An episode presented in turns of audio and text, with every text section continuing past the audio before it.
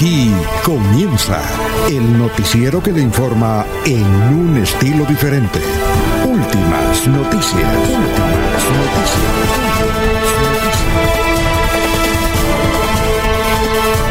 La información analizada por los expertos, sin sesgos, explicada con detalles, sin tanta carreta. Últimas noticias por Radio Melodía, también por Facebook y YouTube Radio Melodía. Director Alfonso Pineda Chaparro.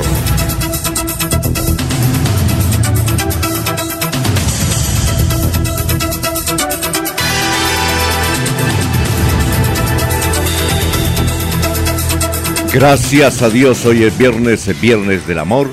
Hoy es viernes 4 de febrero del 2022. Está lloviendito en algunos sectores del departamento de Santander y la ciudad de Bucaramanga, un, chapuzón, como dicen nuestros campesinos. Gracias por escucharnos, gracias por vernos a través de Facebook Live. Estamos también por YouTube, estamos por melodía. Hoy es viernes, viernes del amor. Son las 5 eh, de la mañana, 4 minutos. Hoy 4 de febrero.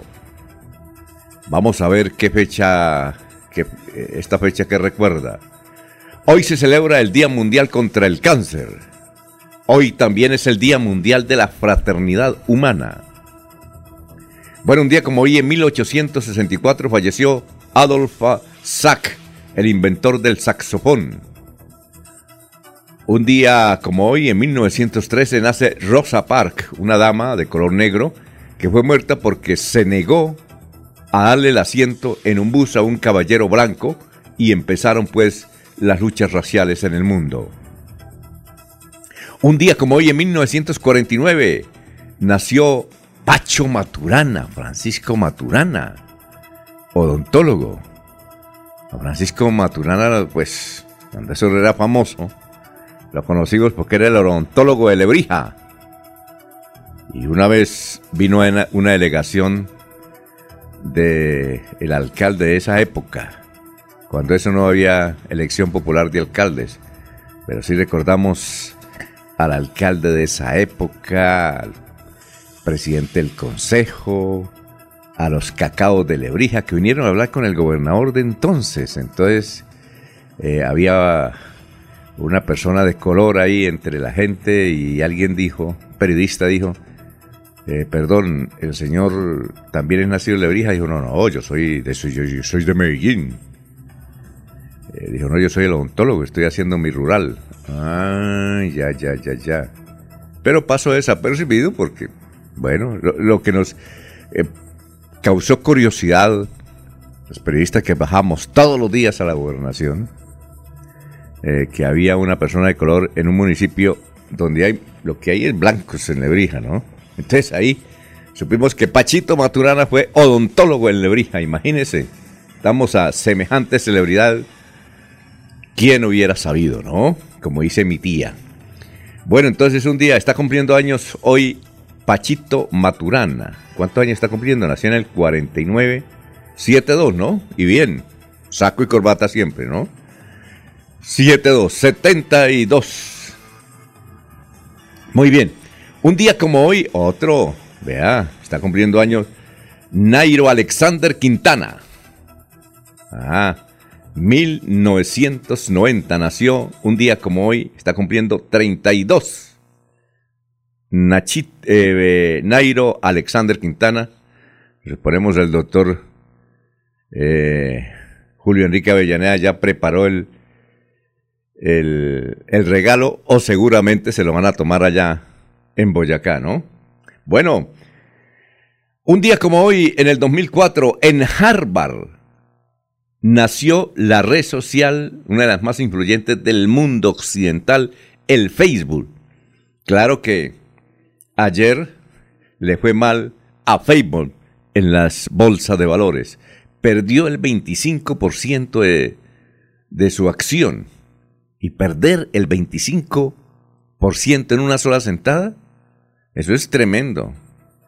Entonces Facebook, dicen que el TikTok le está quitando terreno y otras redes sociales y señalan Eh, hemos leído varios artículos sobre eso eh, ayer y hoy, donde dicen que esta red social ahora es de los viejitos, que muy poco los muchachos utilizan el Facebook porque eso ya quedó como pasado de moda. Así es que tendrán que reinventarse los señores de Facebook, hacer otra cosa porque se les plomó en una sola sentada. Perder 25% en las bolsas en un, en un solo día, eso es tremendo. Si se ponen las alarmas cuando pierden el 5% de las acciones, y este, este muchacho perdió el 25%, pues sí, un día como hoy en el 2004 nació la red social Facebook. Un día como hoy en 1916 nació Daniel Santos, el jefe de el jefe, el popular Anacobero. Daniel Santos, lo están imitando, creo, o ya lo estaban imitando en Yo me llamo. Muchacho lo hacía muy bien, ¿no? Con esos golpecitos de voz. Y un día como hoy, en 1967, se suicidó esta cantante, esta poeta de la izquierda, Violeta Parra, cantautora chilena. Se suicidó en 1967, estaba joven, tenía como cuarenta y pico de años. Se quitó la vida. 1967. Bueno, este es el balance de las noticias de hoy viernes, viernes del amor. Eh, son las 5 de la mañana, 9 minutos. Vamos a saludar a nuestros compañeros que ya está en la base virtual, en la mesa de noticias de Radio Melodía. Laurencio Gamba está en Últimas Noticias de Radio Melodía 1080 AM don Laurencio, ¿cómo se encuentra a las 5 de la mañana, 9 minutos? ¿Qué hay de su vida? Hoy, viernes del amor. Alfonso, pues bien. El saludo para usted, Alfonso Pineda, para Eliezer Galvis, para el doctor Julio Enrique Avellaneda, pero muy especialmente para Arnulfo Otero Carreño. Precisamente hoy comienza la celebración de Santo Cristo de Guabatá, crucifijo encontrado en el río Ture, por una indígena en 1730. El motivo que tiene es creer que Jesucristo ampara y protege a quien se acerque a esta importante romería. Todos los dirigentes políticos de Santander que van a estar hoy pidiéndole el milagrito que les ayude para ser elegidos. La Corporación Andina de Fomento, la CAP, otorgó un crédito de 75 millones de dólares para la empresa electrificadora de Santander con el propósito de ejecutar proyectos para mejorar el servicio. Durante este año 2022, la empresa electrificadora de Santander tiene inversiones por 305 mil millones de pesos para mejorar el servicio. El gobernador de Santander presidió ayer un consejo de seguridad por la muerte del intendente Rogelio Aparicio Pancha, que murió en el Cerrito García Rovira, ofrecen 25 millones de recompensa para que quienes den información. Y esta noche, con la llegada de Colonia, se inicia la celebración central de las romerías de Santo Cristo de Guabatá. La secretaria de Educación de Santander, María Eugenia Triana, busca soluciones a las quejas del transporte en Curití. En pie de cuesta mañana a las nueve de la mañana hay una celebración eucarística para la salud y recuperación de el exalcalde Ángel de Jesús Becerra Ayala. Don Raimundo Duarte Díaz ha dicho que es una celebración donde se busca pedir por la recuperación pronta de este dirigente de pie de cuesta heladas en el, en el Berlín, municipio de Tona. Se han perdido muchos cultivos, pero que sea el alcalde de ese municipio, Elkin Pérez, que nos hable sobre esta situación. Heladas han estado hasta menos 7.8 grados centígrados. 7.8 bajo cero es demasiado. El año pasado habíamos registrado hasta menos 7 grados. Este año van siendo mucho más fuertes las heladas y las pérdidas. Eso es incalculable porque tenemos cerca de unas 2.000 familias en cebolla junca, que es el producto eh, principal de este páramo. Hay otros productos como papa, fresa, también tener en cuenta que, que nuestros productores, hay una pequeña ganadería también presente en nuestra región y que los pastos se queman, pues, las pérdidas, pues podemos decir que del 100% de la cosecha, pues nos reducimos a producir un 30%, se reducen un 70% los ingresos de nuestras familias campesinas y en algunos lugares pues pérdida total de la cosecha. Esto conlleva que tengan que volver a sembrar, son unos cuatro meses sin tener ingresos. La agricultura es la base fundamental de nuestra economía, entonces pues estos son momentos difíciles. Cada año se presentan heladas, la cebolla junca es, un producto que es estable, que es duradero, que que se mantiene todo el tiempo sembrado. Muy bien, son las 5 eh, de la mañana, 10, 13 eh, minutos. Ya saludamos a nuestros, uh, nuestra gente que está en el portal de Facebook. Gonzalo Mejía Pico dice muy buenos días, mesa de trabajo de Radio Melodía, comunidad recicladora, lo saluda. Gracias Gonzalo. Efraín Gil Ordóñez, muy buenos días desde el Valle de San José. Eh, eh, don Efraín, allá en la provincia de Guarentá, cuéntenos, ¿está lloviendo a esta hora o no? Gran Efraín. Gustavo Pinilla Gómez, con un fuerte aguacero nos levantamos hoy en Girón. Feliz día para todos. Javier Pico, buen día, señores de Radio Melodía. Los saluda familia Picardila desde Piedecuesta. Abelardo, sí, está lloviendo aquí en Florida Blanca. Adrianita Tarazona, buenos días, señores Radio Melodía. Gracias por mantenernos informados. Jesús, Jesús Olave. Los escucho aquí desde San Francisco, California. Ah, debe ser Estados Unidos, de ser muy amigo de don Jorge Arturo Becerra. Arturo Becerra nos cuenta, él tiene ya, ¿qué? Como casi 70 años. Arturo el Fittipaldi. Que él dice, le, le, achaca la vacuna, dice, yo estaba bien de salud, me pusieron una vacuna y ahí comenzaron a hablar todas mis enfermedades y estuve en la clínica pero bueno, ya estoy bien, ya estoy bien. Eh, él le echa la culpa a la vacuna, ¿no? No se sabe, ¿no? Pues está bien, o sería una coincidencia, o algo hizo mal, uno no sabe, ¿no? Son las 5 de la mañana, 14 minutos, Jorgito, gracias por la sintonía ya también. William Niño nos escucha, el comandante de bomberos en municipio de Suratá. Don eh, Jairo Macías, en cabecera.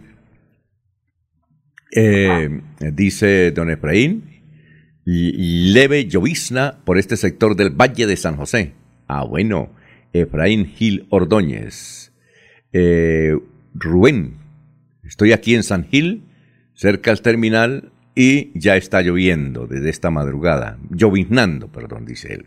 Gracias, Rubén, desde cerca a el terminal de San Gil.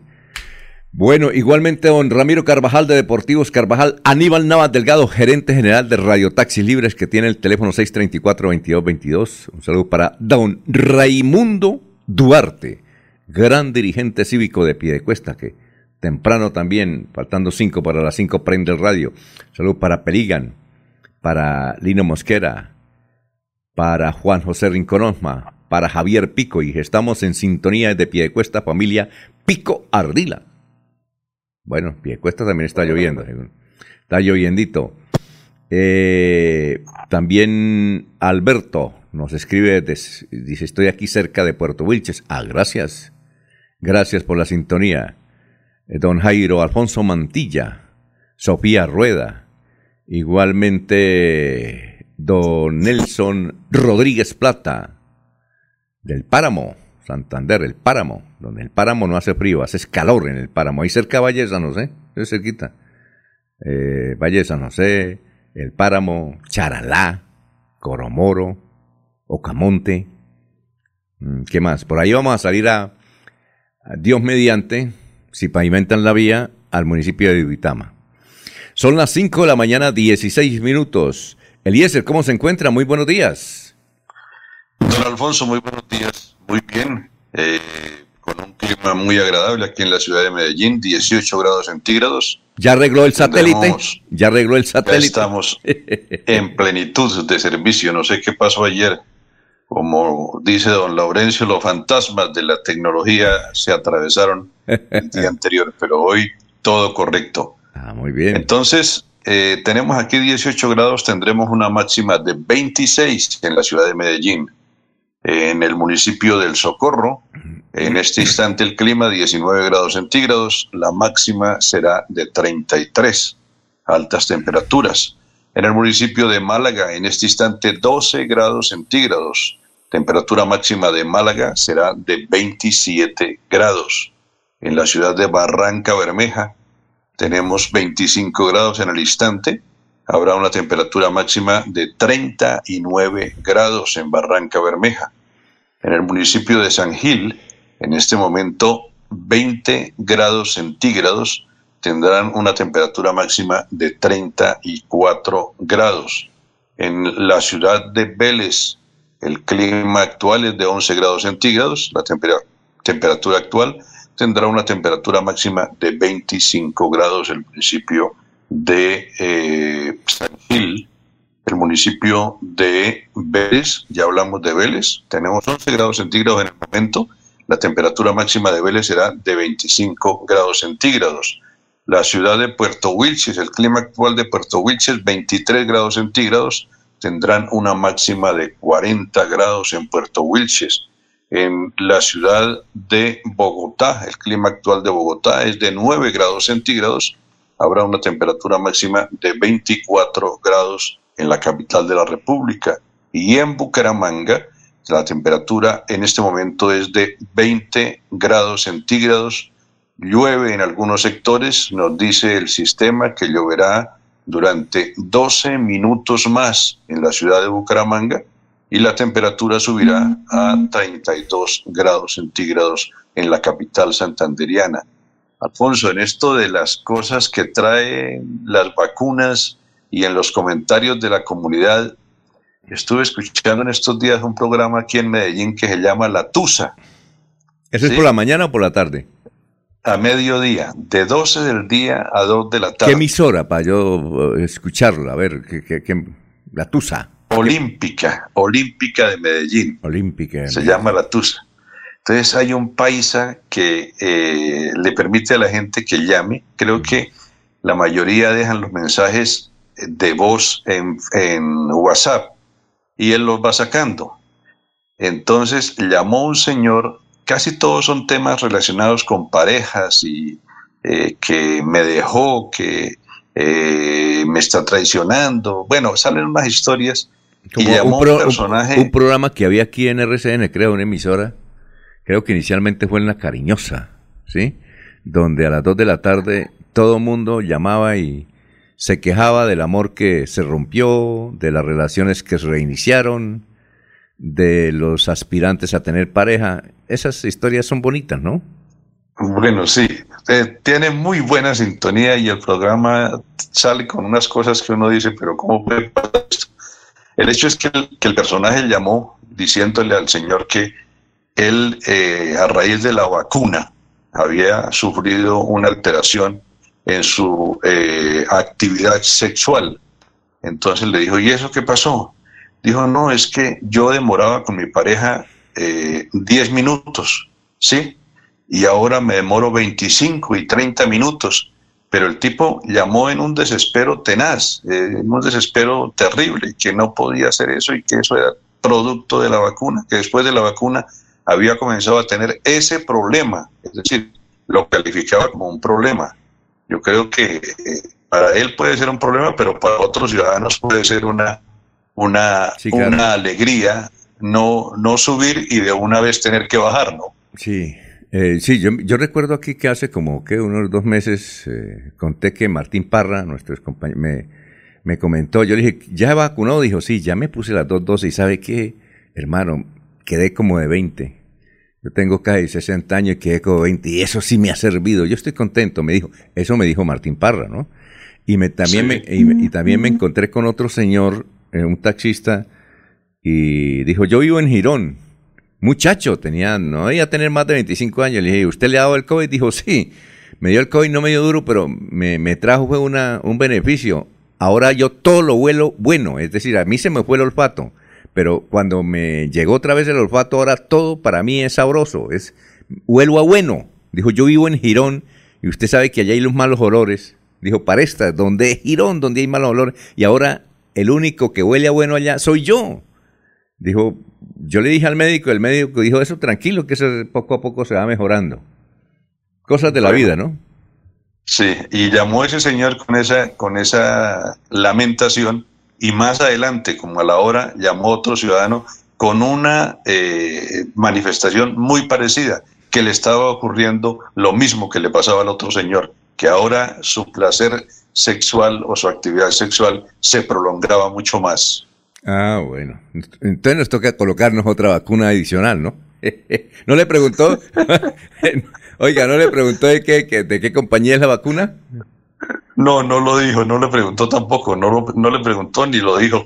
Ah, muy bien, perfecto. Ah, pues bueno, ahí está Jorge también ya. Bueno, antes de saludar a Jorge, aquí nos dice eh, Francisco Espinel, muy buenos días de, la mesa de trabajo y los oyentes de la Comuna 16 con un fuerte aguacero. Suponemos que es del, lago del Cacique. Jaime Bastilla, buenos días, señores periodistas.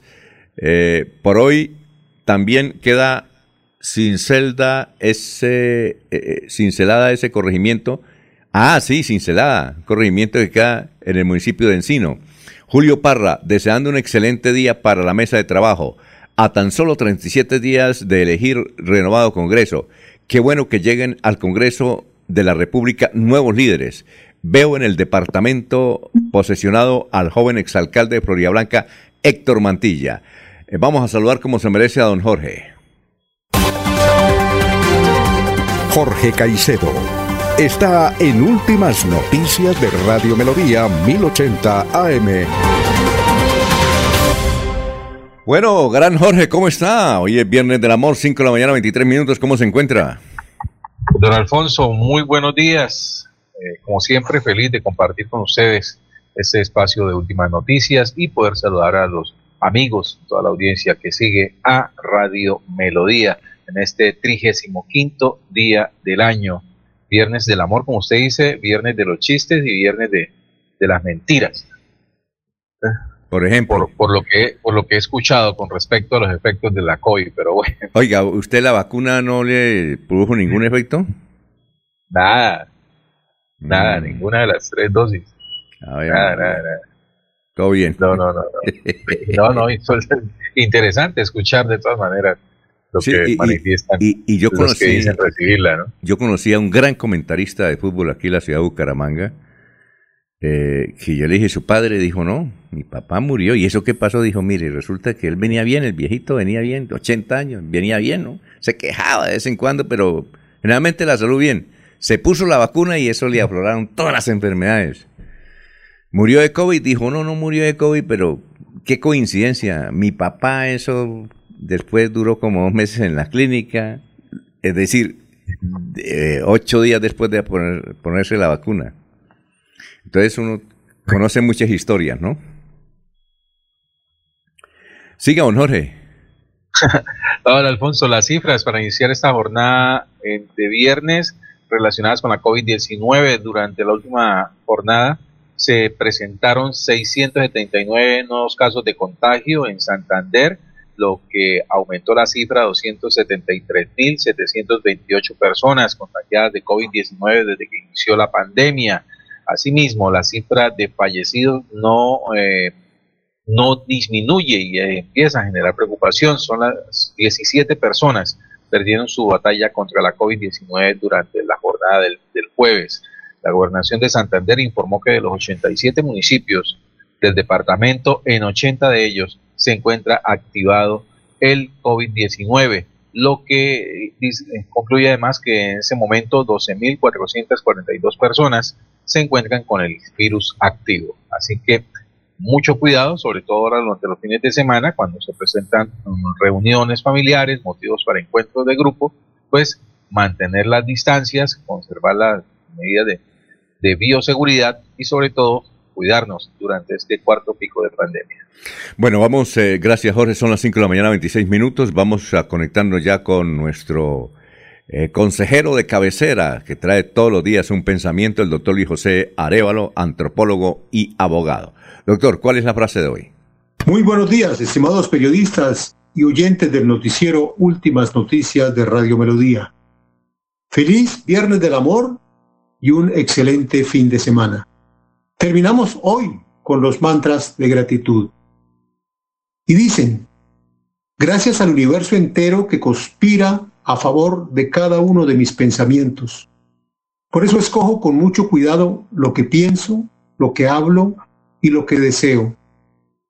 Gracias al Dios maravilloso que existe dentro de mí, porque soy parte de su divinidad.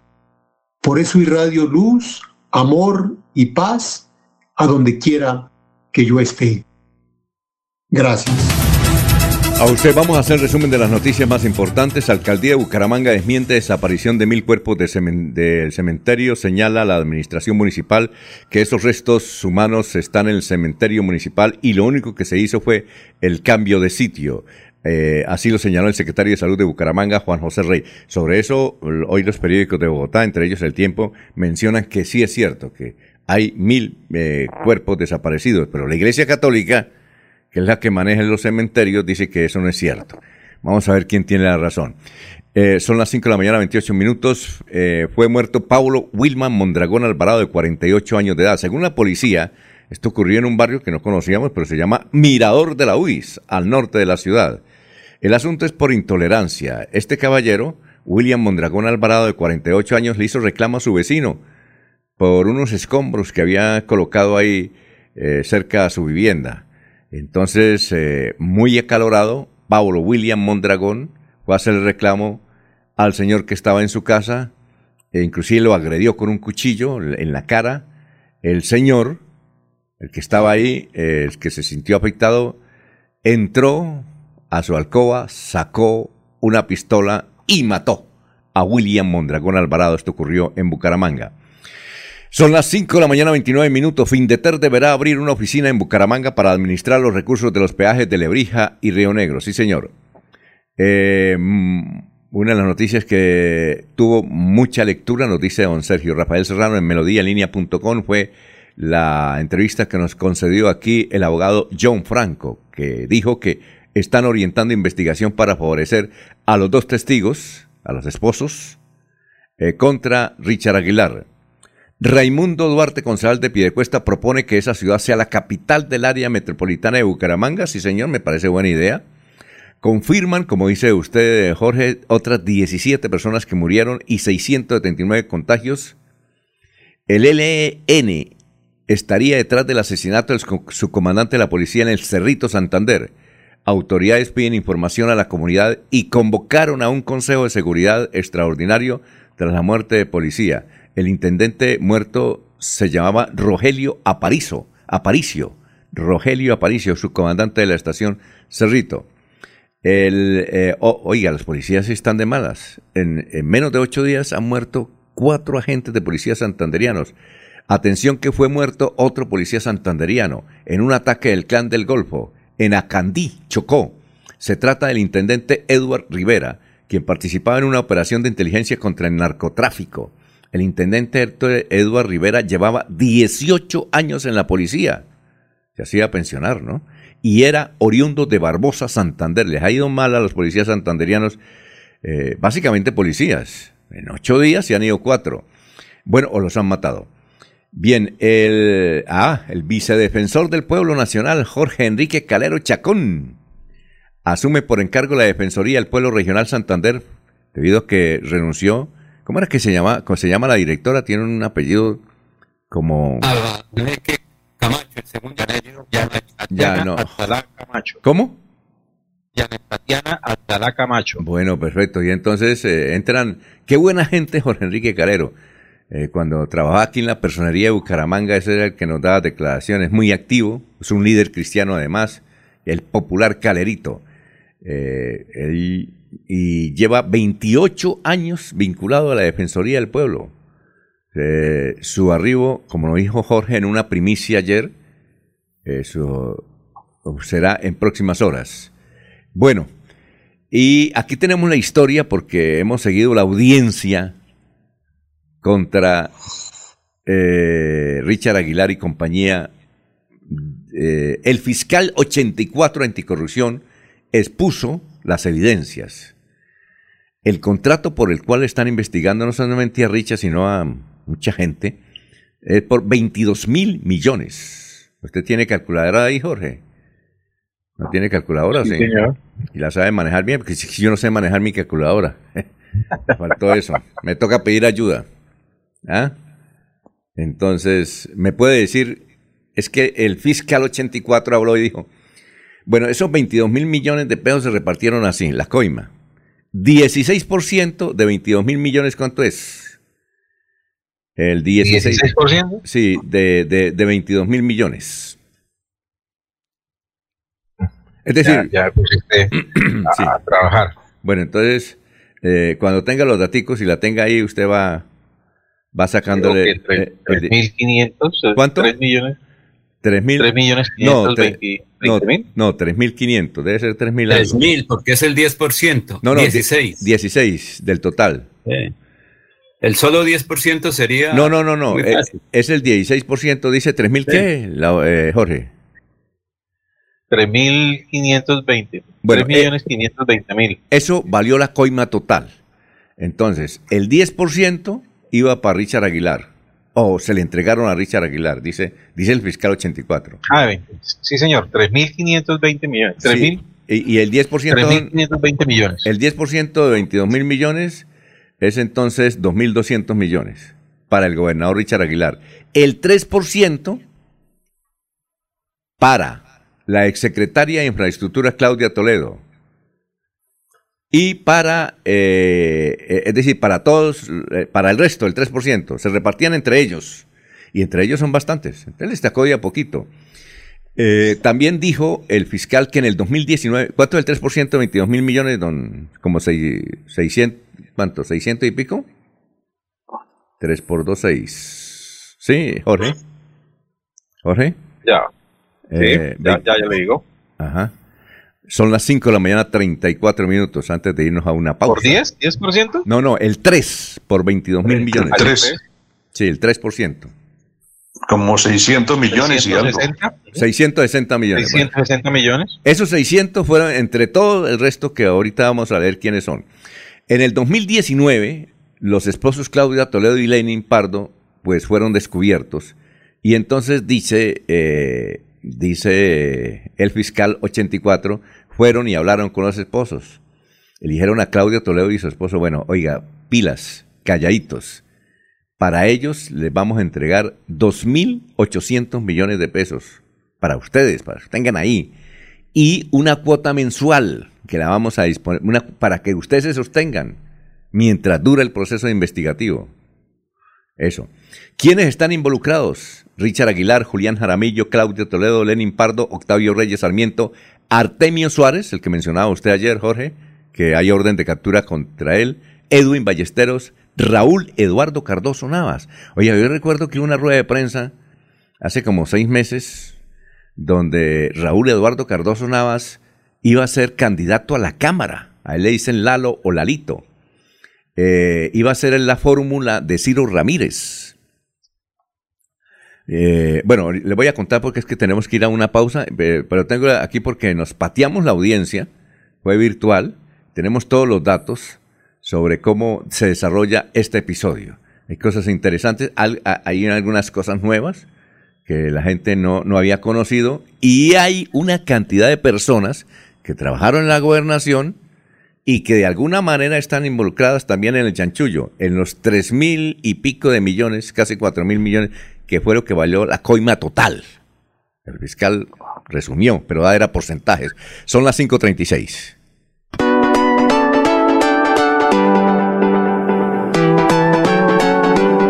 Melodía, Melodía, Radio Sin Fronteras. Escúchenos en cualquier lugar del mundo. Melodíaenlínea.com es nuestra página web melodíaenlínea.com. Señal para todo el mundo. Señal para todo el mundo. Radio sin límites, radio sin fronteras. Radio Melodía, la que manda en sintonía.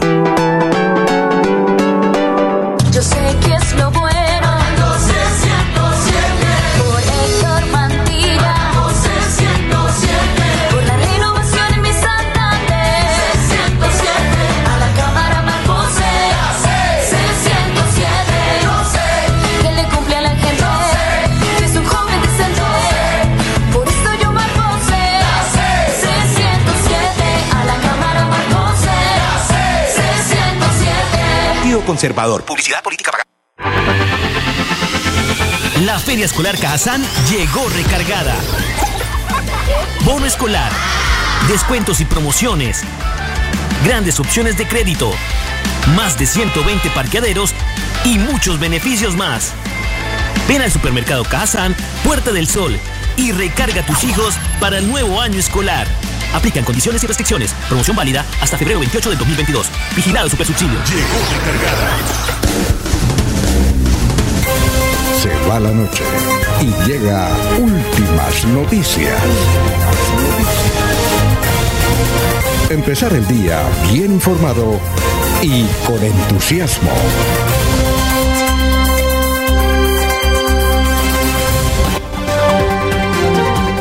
Ernesto Alvarado está en Últimas Noticias de Radio Melodía 1080 AM. Bueno, gran Ernesto, ¿cómo está? Muy buenos días. Gran- Miguel, me alegra mucho saludarlo. Muy bien. Por el sector de Florida Blanca, básicamente aquí en el sitio de los lagos, muy cerca del barrio La Cumbre, a esta hora siguen cayendo ligeras gotas de lluvia. Eh, más temprano llovió más fuerte, para quienes nos estaban preguntando sobre el estado del clima en la ciudad de Florida Blanca. No olviden que la carrera 27 con calle 14 urgentemente necesita que se le coloquen los semáforos, que se arreglen para que haya el tránsito normal y se eviten accidentes. Señores, es necesario, no lo olviden. Hay una preocupación en los habitantes del norte de la capital del departamento de Santander porque el agua les está llegando sucia, turbia. Manifiestan algunos eh, habitantes del norte que esta agua es amarilla y con mal sabor, eh, que indudablemente no se puede consumir y que por ahora el acueducto que ya tiene conocimiento no les da noticias sobre qué es lo que está pasando. Aseguran además que se están enfermando los niños y las personas de avanzada edad por este problema que se viene presentando. Será a raíz de que no hay mucha agua para la capital del departamento de Santander y su área metropolitana. Por ese motivo estará llegando el agua sucia al norte de la capital, se preguntan los habitantes. Es una de las grandes incógnitas. Oiga, Ernesto, ¿sí se sabía que Pachito Maturana trabajó aquí como odontólogo en el municipio de Lebrija o no? Está cumpliendo Eh, no. años, está cumpliendo años hoy. Y yo recordaba una anécdota eh, cuando hubo una delegación de Perder es ganar, ¿no? ¿Ah? Perder es ganar. Eh, perder, ganar un poco. Que aquí hubo una, eh, vino una delegación. Nosotros nos pasábamos antes en la gobernación. ¿Qué hacíamos los periodistas antes? Íbamos por la mañana a la gobernación, hacíamos el noticiero a mediodía, cuando yo trabajaba en RCN, y bajábamos por la tarde a ver qué había. Entonces, en una de esas visitas con la grabadora y esas grabadoras que pasaban, pesaba como dos kilos, grandes. Esto, encontramos una delegación ahí, delegación de Lebrija, y había un morenito, pero morenito. Entonces, don José San Miguel Hernández, creo, periodista, dijo, bueno, alcalde, ¿y aquí este señor de dónde viene? ¿Por qué es morenito? Dijo, no, es que él es el odontólogo que tenemos asignado acá de Rural, y hablamos con él, con el odontólogo. Buena gente. No sabíamos que, no nos tomamos la botico, ¿no? Para, ni nada. Cuando no había Para- celulares. no, de eso no habían celulares. ¿no? Y tocaba contratar el fotógrafo días antes, ¿no? Eso, es- eso era un lío, ¿no? Y Pero él está cumpliendo hoy años hoy o mañana. 72 años está cumpliendo. Aquí tengo. Pero mañana. Pues yo no sé, aquí me manda la niña Jenny desde Medellín, que es la que nos manda los, las efemérides, que está cumpliendo años. Y ella debe saberlo porque, porque es que creo que El Pachito. profesor Google me dice que cumple años mañana 5 de febrero. Ah, bueno, tal vez. 72 años. Tal vez esta noche es la serenata. Debe ser que esta noche la serie. Alfonso. Sí, cuénteme. Oiga, a propósito, eh, Pero- le interrumpo un segundo. Eh, Eliezer y Alfonso, a propósito de cumpleaños, déjeme felicitar a la señora Nubia, mi compañera, eh, la mamá de mis hijos, que hoy está cumpliendo un año más de vida. Felicitaciones para ella y que me Dios le dé mucha salud y sabiduría, aprovechando ahí el desorden del cumpleaños de Y- Francisco Maturán. Un saludo para Y su- muy charaleña, eh, Ernesto Alvarado. Y su- su- un saludo para la casa, saludo. la madre, su señora, su esposa. Su esposa. Un saludo para Sí, ella. señor. Eh, merece todos los homenajes, pues que aguantarlo, ¿no? no es fácil. No, eso aguantarme a mí no es fácil, ¿no? Sí. Eliezer, ¿qué iba a Eso decir? Lo, te- lo- lo tengo Oiga, clarito. eh, Pregunto, pero la presencia de Pacho en Lebrija fue antes de venir al Atlético de Bucaramanga o después? Yo creo que fue antes. Eso fue bien, eso yo creo que fue antes. Yo lo vi. Estaba haciendo el año rural como odontólogo, fue a hacer el año rural allá, como recuerde como mucha gente que llega al pueblo y hacen el año rural y a veces terminan de alcaldes o de personeros o de diputados, como ocurren en muchos municipios santanderianos, recuerde Eliezer, llegan a prestar el servicio social. Sí. pero mi pregunta tiene que ver con si Pacho, eh, a la inversa de la mayoría de gente que practica el deporte, primero hace su carrera deportiva y luego se hace profesional. Yo pienso en cambio, que Pacho primero fue profesional y luego su carrera como futbolista, porque aquí llegó a Bucaramanga como futbolista ya en, en, la parte final de su etapa, traído por don Reinaldo Rueda, con otro grupo de jugadores para reforzar el Atlético Bucaramanga. Reinaldo Rueda Castañeda. Sí, señor, el, fundador de Copetran, cuando ese era el gerente de Copetran. Pues sí, tocaría a los periodistas de viejos, ¿no? Nos falta un Julio Enrique Avellaneda que nos aporte ese dato, ¿no? Gustavo, Pinilla. Ah, el, Gustavito, sí. También recuerde que él estuvo ahí en la eh, parte deportiva y la política, ah, sí, claro. años. Ya vamos a buscar a ver si Gustavo Pinilla. Por ahora nos eh, escucha don Oscar Forero. El, el club de ese que mencionábamos, que es igual a la Tusa en Medellín, era el Club de los Adoloridos, aquí por La Cariñosa, entiendo, que era RCN. Es, por La Cariñosa, de, dos a cuatro, de dos a cuatro de la tarde creo que... No, era, le, voy a recordar, eh, eso, ese programa era de dos a tres para pasar el estrés. Ah, lo dirigió, lo dirigió Edgar Pineda, en ese tiempo tuvimos la oportunidad de estar allá. Ah, muy bien. Ernesto también estuvo. Edgar Pineda y después lo continuó Jairo Eliezer Moreno Jaramillo. Eh, ese programa que fue muy exitoso. No, pues que las historias. La hora de los adoloridos. Oiga, la, la historia. De dos a tres para pasar el estrés. Y Oiga. escuchábamos historias interesantes como el libro verde, un libro, un libro de que realmente se inscribían personas de todas las edades. Yo no sé por qué no continué ese programa, ese tenía mucha sintonía y uno conocía historias increíbles sobre cómo se conocían las personas los matrimonios que había, las separaciones que había, los cachos que se colocaban en historia increíble. Ojalá tengan grabaciones. Eso con eso se puede escribir un libro, en esto. Tremendo. Sí, sí, ese, programa, ese programa marcó su historia en RCN, La Cariñosa. Yo recuerdo una eh, historia, ah, para seguir con las noticias. Era tan bueno que se repetía a las 10 de la noche. Sí, claro. Yo recuerdo una historia de un señor que llamó y dijo eh, eh, que él estaba casado con una señora que una joven que le cargaba bronca a él por todo. Es decir, pero, pero era, lo odiaba y le decía a la mamá, primero muerta que hablar con ese señor. Y ya tenían como cuatro hijos, casados, bien, excelente matrimonio, cosas así, ¿no? Bueno, eh... Jairo Eliezer, Moreno Jaramillo y Edgar Pineda hicieron incluso muchas actividades en el área metropolitana y lograron casar algunas parejas. Inclusive gente que estaba en la cárcel, ¿no? Gente que estaba en la cárcel y tenía su pareja por fuera. Muy bien, son las 5 de la mañana, 45. Eso es para. De ahí salen muchas novelas. De ahí salen muchas. Eh, por ejemplo, Julio Jiménez, que es eh, un gran libretista, debe tener casi 90 años. Acabó de, producir La Nieta Elegida. E hizo muchísimas telenovelas, pero muchas, muchas. Eh, Pasión de Gavilanes, por ejemplo.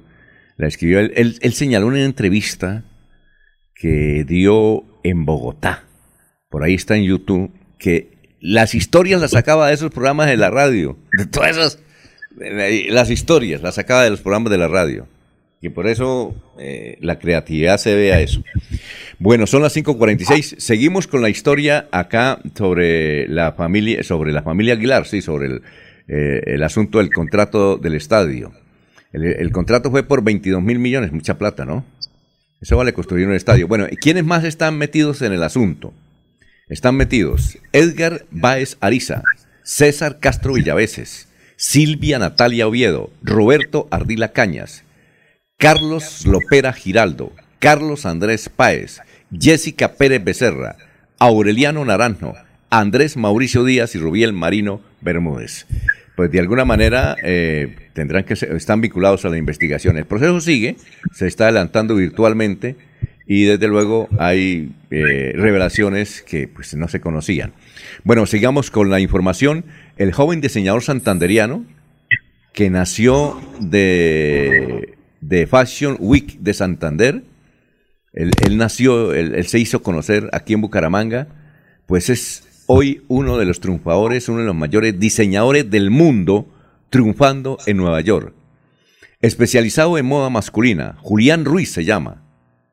Eh, ha logrado lo que pocos han podido mostrar, mostrar sus diseños en Nueva York. Él es un diseñador, de moda masculina. Eh, ha trabajado con figuras importantes como Carlos Vives, Jesse Uribe, Juanes, Sebastián Yatra, Nacho, Maluma, Pipe Bueno, eh, Jason Jiménez, entre otros, y dice aquí la información, su talento y persistencia fue tal que ahora está representando a Colombia en diferentes capitales de la moda en el mundo. En su pasarela el santanderiano mezclará moda con figuras importantes de Colombia. Es decir, entonces se ganó uno de los mayores reconocimientos de la moda en el mundo y se llama Julián Ruiz es aquí santanderiano, nació de eh, esos programas que hacen eh, la Cámara de Comercio y otros, Santander Fashion Week. Bueno, hoy estará en Bucaramanga la esposa de Oscar Iván Zuluaga. A propósito, eh, ayer estaba cumpliendo años Oscar Iván Zuluaga, precandidato a la presidencia o candidato a la presidencia. Su esposa Marta Ligia Martínez estará desayunando a las 9 de la mañana en el en el hotel, a ver, en el cacique, ¿no? El hotel que queda ahí.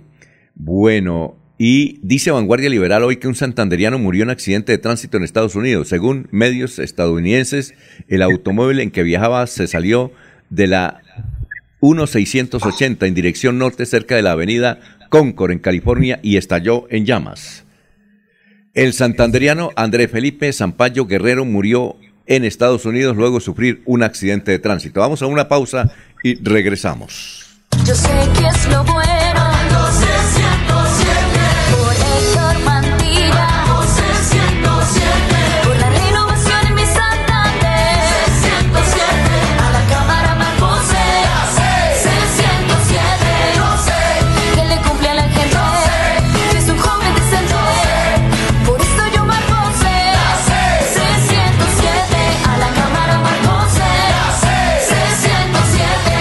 Conservador. Publicidad política pagada.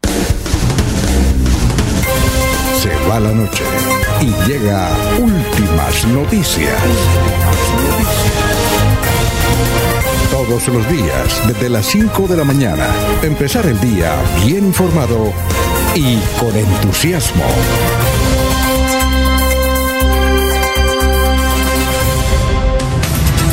Son las 5.59 antes de ir con el historiador. Eh, Francisco Espinel nos dice, he conocido casos en los que a cambio de votos se consiguen los turnos.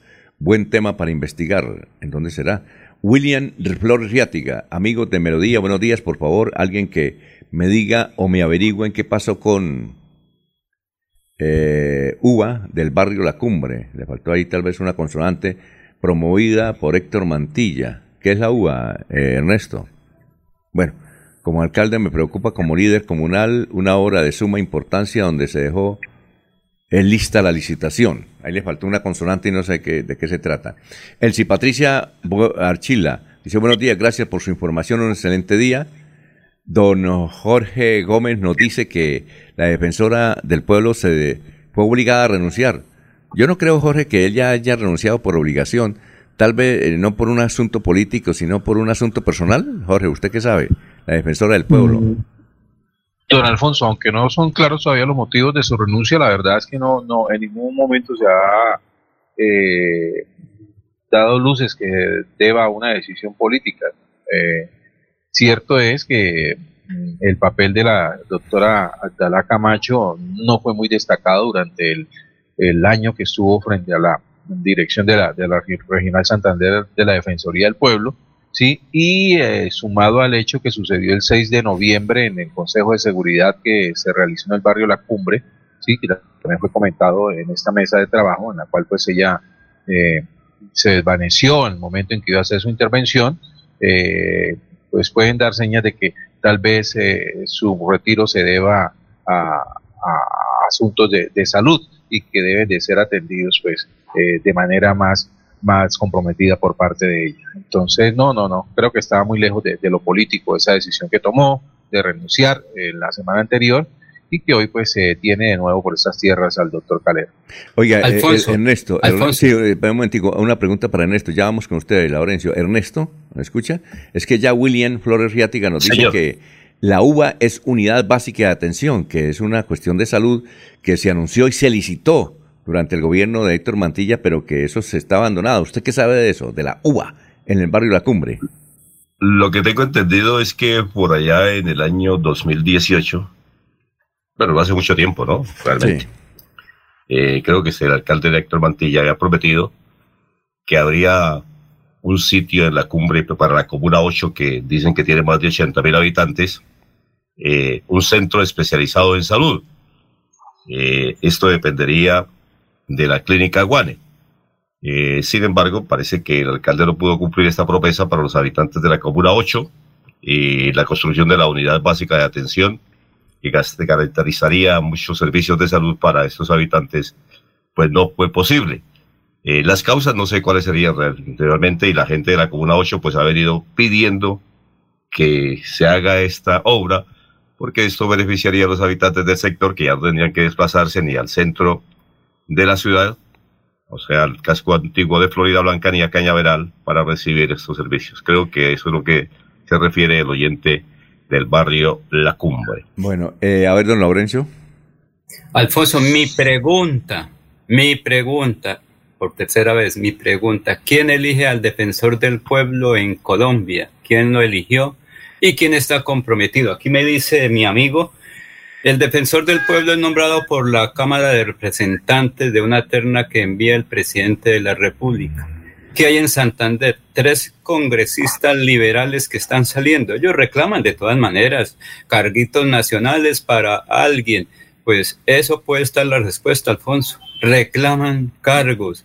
Si el señor eh, congresista uno ya no va en lista, ya no está representando al Partido Liberal, el otro tampoco, y el otro tampoco, pues tienen cómo reclamar de salida que le den algo todavía. Ah, lo que quiere decir Laurencio es que Edgar Gómez Román es representante de la Cámara. Generalmente eh, los cargos eh, pertenecen a la unidad legislativa que elige. Por ejemplo, en este caso, el, el Senado elige el procurador entonces se sobretiende que las cuotas se la dan a los senadores para la Procuraduría, para que nombren gente.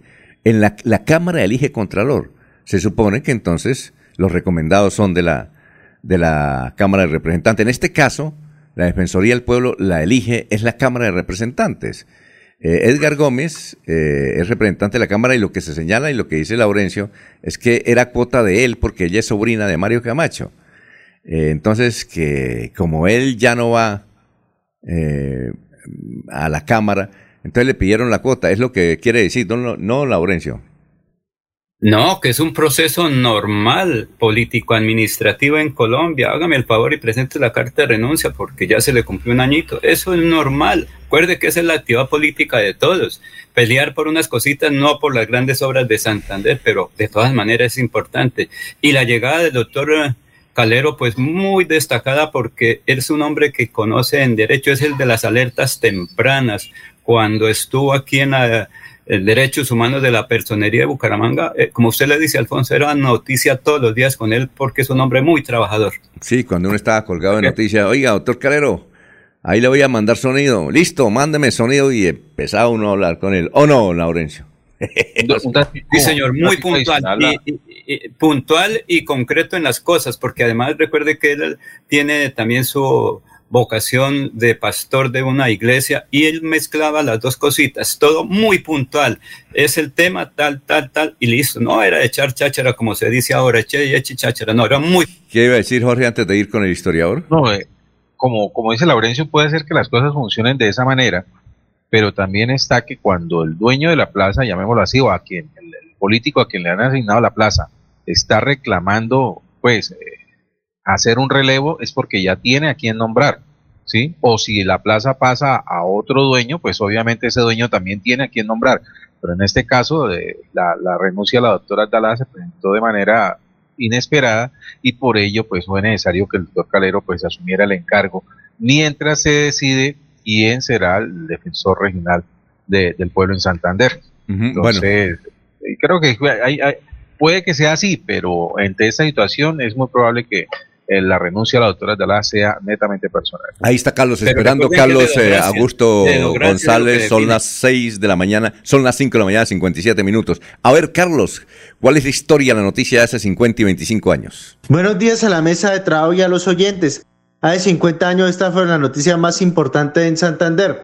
La Dirección General del Instituto Colombiano de Seguros Sociales aprobó el plan de trabajo de su seccional en el departamento, presentado por su gerente Darío Gutiérrez Rojas Dicho plan incluye la creación de las agencias de San Gil y Socorro y la posibilidad de extender sus servicios a Barranca Bermeja. El alcalde de Barbosa, José Villafrades, declaró el 5 de febrero día cívico en el municipio por visita del presidente Misael Pastrana para inaugurar la carretera Barbosa-Oiva. Y hace 25 años fue noticia lo siguiente. El ministro del Interior, Horacio Serpa, calificó como marrana un informe de la revista Semana que sugiere su vinculación de acuerdo con un testimonio originado en España con nuevos escándalos de narcofinanciación de campañas políticas. Por bajo rendimiento e ineficiencia en las labores de policía e inteligencia, fue declarado insubsistente el director seccional del DAS, Germán Poveda Camacho. Cordial saludo a todos. Siga usted, don Alfonso. Bueno, ahí están las historias. Por ejemplo, eh, eh, Laurencio, ese señor Villafrades todavía vive fue alcalde, bueno, hace, 50. No, señor, uy, tendría como 120 años a esta altura. sí, es cierto, Elias, usted lo conoció bien allá en el Hotel Príncipe Alfonso. Él tenía una característica muy importante, conservador mil por mil. Fue alcalde de Vélez, fue alcalde, si no estoy mal, de Barbosa, pero él también echó una cerquita y se cogió una, una vía pública en Barbosa. Todo el mundo la conoce, pero está bien porque de todas maneras construyó una buena piscina. Pero Alfonso, es que en el Hotel Príncipe hace 50 años se reunían los liberales, los conservadores de la NAPO y le pedían permiso a don José J. Villafrade. Don José J. Villafrade, es que va a venir la capitana del pueblo, dígale que siga, que aquí les tengo desayunito, que va a venir el doctor fulano de tal, que siga que aquí, que va a venir el doctor tal, que siga que aquí. Él era el anfitrión para todos los políticos de la región. Cuando él dijo, oye, a mí no me han querido nombrar como alcalde, a mí me gustaría ser alcalde de Vélez y fue alcalde de Vélez. ¿Él era el dueño, era, dueño del hotel o qué? Es el dueño, eh, sí, el, Hotel Príncipe de Barbosa, él se lo conoce muy bien. ¿Todavía existe? Sí, señor. El hotel sí, el hotel claro que existe. Mm. Don José J. Villafrades era un personaje con características físicas muy cercanas como para poner en contexto y a la gente ubicarla al tuerto Figueroa, Alfonso. Ah, ya. Era folclórico. El tuerto era un tipo folclórico, era el dueño del hotel, era el anfitrión, y como dice Laurencio, toda reunión política de personajes que llegaron a Barbosa, pues llegaban al primer eh, lugar eh, en importancia en hotelería en Barbosa, que era el Hotel Príncipe de don José Villafrades. Y caso particular también, pues, la toma de una calle que luego la convirtieron en zona de, de recreación y de expansión del Hotel Príncipe en el municipio de Barbosa, Alfonso. Es como una cuadra picha, oiga, como una cuadra picha, más o menos. Como una cuadra ¿Como picha. Una qué, Alfonso? Como una cuadra picha de la que existe aquí en Bucaramanga. No, una cuadra no, no, no, no, no. Una calle ciega. Una cuadra, sí. De, es de la novena a la décima, una cuadra. Era para salir casi ahí donde está la empresa de transportes que frecuentemente me transporta de Barbosa aquí o de aquí allá, la Trasander, ahí quedaba al frente y encerrar una callecita, bueno, ahí está unos recursitos. Alfonso, perdone, Ernesto, es que un día llega un amigo que fue alcalde de El Socorro y dijo, don José J. Villafrade, mi, mi suegro en Huesa me está molestando mucho, es que yo quiero que me ayude. Dijo, ¿y qué es lo que quiere?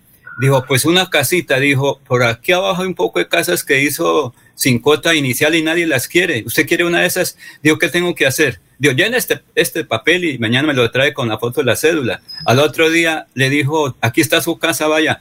La esquinera esa, don José dijo, sí. Y de ahí para allá montó una eh, corte de pelo y después terminó siendo alcalde del Socorro. Ah, pues sí, sí, el don, Alfonso Lineros. ¿Qué iba a decir eh, Ernesto? No, una callecita de esas que finalmente no, no terminó su recorrido. Una de esas calles que quedaron ciegas y taponadas porque mm. se utilizó para otros hechos importantes de cada una de las autoridades, como suele pasar en muchas partes del territorio colombiano. está hablando con esa callecita y la construyeron. ¿Está hablando usted de una zona de tolerancia? No, no, no, no, ah, no, una calle que se construyó, una calle que estaba tal cual, pero que finalmente la volvieron en construcción, la hicieron para ellos. Bueno, eh, allá en sitio del príncipe, de todos los recuerdos del mundo, no solamente llegaban eh, los políticos de la época, sino las grandes personalidades. Todo el mundo tenía que ver con el Hotel Príncipe. Allá conocimos en algunas ruedas de prensa muy secretas algunos integrantes de las fuerzas disidentes que circulan por aquí, por el área metropolitana. Allá estuvimos en esos encuentros. Ah, Todo el mundo tenía que ver con el Hotel Príncipe Barbosa, que además tenía un mirador muy especial, ¿no? Donde podía tomar tinto muy sabroso. Ah, bueno, perfecto. Vamos a una pausa, son las seis de la mañana, dos minutos. Aquí están los oyentes. Eh, Edinson Rueda Samón dice un saludo para contar que en el Hospital Internacional de Piedecuesta le toman el pelo a mi esposa con un examen de biopsia de seno diciendo que no tienen agua, agujas trucut o trucut y llama y los teléfonos dañados. No contestan ni los correos, ni nada. Qué tristeza. Y aún seguimos insistiendo. Nadie da razón. Eh, don Jorge Hernández. Faltando casi un mes para las eh, elecciones del Congreso, me puse a analizar los candidatos de Santander. Me encontré con una constante. No hay ideas renovadoras. Los candidatos que van por primera vez eh, solo ofrecen el eslogan populista anticorrupción. Los candidatos que han estado en cargo de elección popular prometiendo el cielo y la tierra, diciendo a diestra y siniestra sus logros obtenidos en su paso por el puesto. Y los que quieren repetir Congreso, osados que tienen el deber de recorrer palmo a palmo el territorio que los va a alejar, de lo contrario no votarán por ellos. Y ahí hablan eh, de las maquinarias de los clanes Durán, Potes, Taveras, Aguilar, Villamizar y Mantillas. Son las seis de la mañana, cuatro minutos. Aquí Bucaramanga, la bella capital de Santander. Transmite Radio Melodía, Estación Colombiana, HJMH, 1080 kilociclos, 10.000 vatios de potencia en antena, para todo el oriente colombiano. Cadena Melodía, la radio líder de Colombia.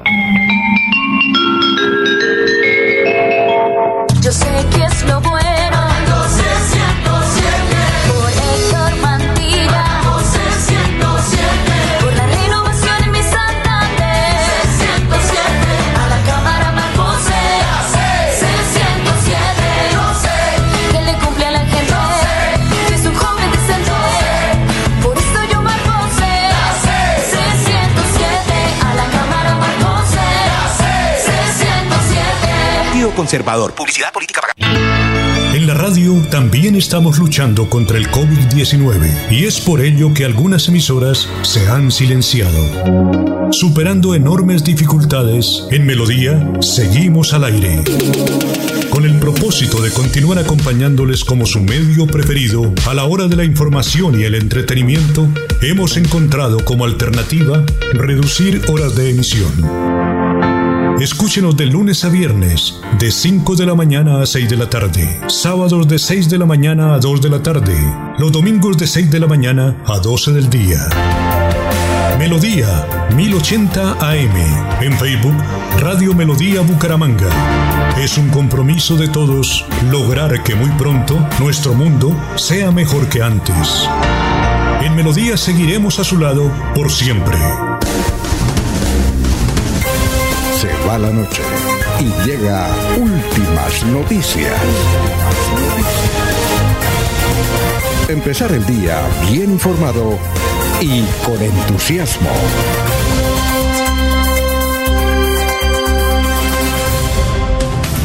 Ya son las seis de la mañana, seis minutos. Vamos con el obituario. En, San Pedro están Ricardo Anaya Gamboa, la señora Dora, Dora Gómez, viuda de Durán, ella es la señora madre de Eduardo Durán Gómez, que es notario, eh, fue mm, trabajador de vanguardia, es un periodista. La señora Dora Gómez, viuda de Durán, murió a los 92 años. Bueno, el señor Ángel María Almeida Rueda, el señor Víctor Manuel Salazar Vega, cenizas presentes, la señora Angélica Garcés Rivera, la señora María de los Ángeles Cepeda Cepeda, en Los Olivos. Eh, los Olivos, Marco Tulio Rangel Martínez, Ana Milena Flores Silva, Hernán Ortiz del Valle. Vamos con noticias a esta hora, don Jorge. Son las seis de la mañana, siete minutos, se está informando Radio Melodía. Don Alfonso, luego de las quejas que presentaron algunos ciudadanos con respecto a la posibilidad de poder recargar sus tarjetas del sistema integral de transporte masivo fuera de las estaciones de Metrolínea, la entidad ya a través de sus redes sociales informó que poco a poco han ido solucionando este inconveniente y se han habilitado zonas externas para el recaudo del sistema. En su momento lo que ocurría es que en los municipios del área metropolitana, eh, como Florida Blanca, pero también en barrios populares al norte de Bucaramanga, como el Café Madrid, Kennedy Colorados, no se podría recargar la tarjeta debido a que con la salida de operación de la empresa, la entidad TISA, pues eh, los puntos de recarga habrían quedado fuera de servicio. Sin embargo, eh, poco a poco se han ido habilitando nuevos puntos y se ha regresado a la normalidad para la recarga de las tarjetas para tener acceso a Metrolínea. Son las seis de la mañana, ocho minutos. A ver, nos envían el frente, entre los principales titulares de hoy del frente, que tiene nuevo formato. Dice, católicos critican al Papa por encuentro con Gustavo Petro. Otra noticia, Juan Fernando Cristo retiró su candidatura presidencial. Y los oyentes, Fundación Renace Mi Edad Dorada, feliz día, familia Radio Melodía, invitación especial para mañana a todos los adultos mayores, polideportivo y recreativo del Mutis, hora 6 y 30 de la mañana, excelente profesores, Inderbú, los esperamos, amor a mi grupo. Vidrios Innova dice excelente día. Y también nos saluda el Ruchi Rojas y nos envía una fotografía, el Ruchi Rojas el líder de los tenderos en Colombia, nos envía una foto de su padre, Rubén, que reside en San Vicente y nos escucha todos los días. Está cumpliendo 92 años. Don Rubén. Y según la foto que nos envía, pues está enterito don Rubén, alto, erguido. Parece que tuviera 60 años, pero tiene 92 años. Ahí le están celebrando los cumpleaños Ruchi, el gran Ruchi Rojas. Gracias por la sintonía. Don Eliezer, vamos con más noticias a esta hora. Son las seis y nueve. Don Alfonso, la registraduría viene anunciando 25 mil ofertas de empleo para las elecciones. Eh, las ofertas eh, irán hasta el próximo 7 de febrero, es decir, durante tres días más hay la posibilidad para inscribirse. Los puestos en los que las personas interesadas podrán trabajar son eh, relacionados fundamentalmente como auxiliares administrativos durante todo el proceso de las elecciones y pueden participar eh, de, toda la actividad durante los días de la jornada electoral. ¿Cómo hace la gente para inscribirse? Deben ingresar a la página web eh.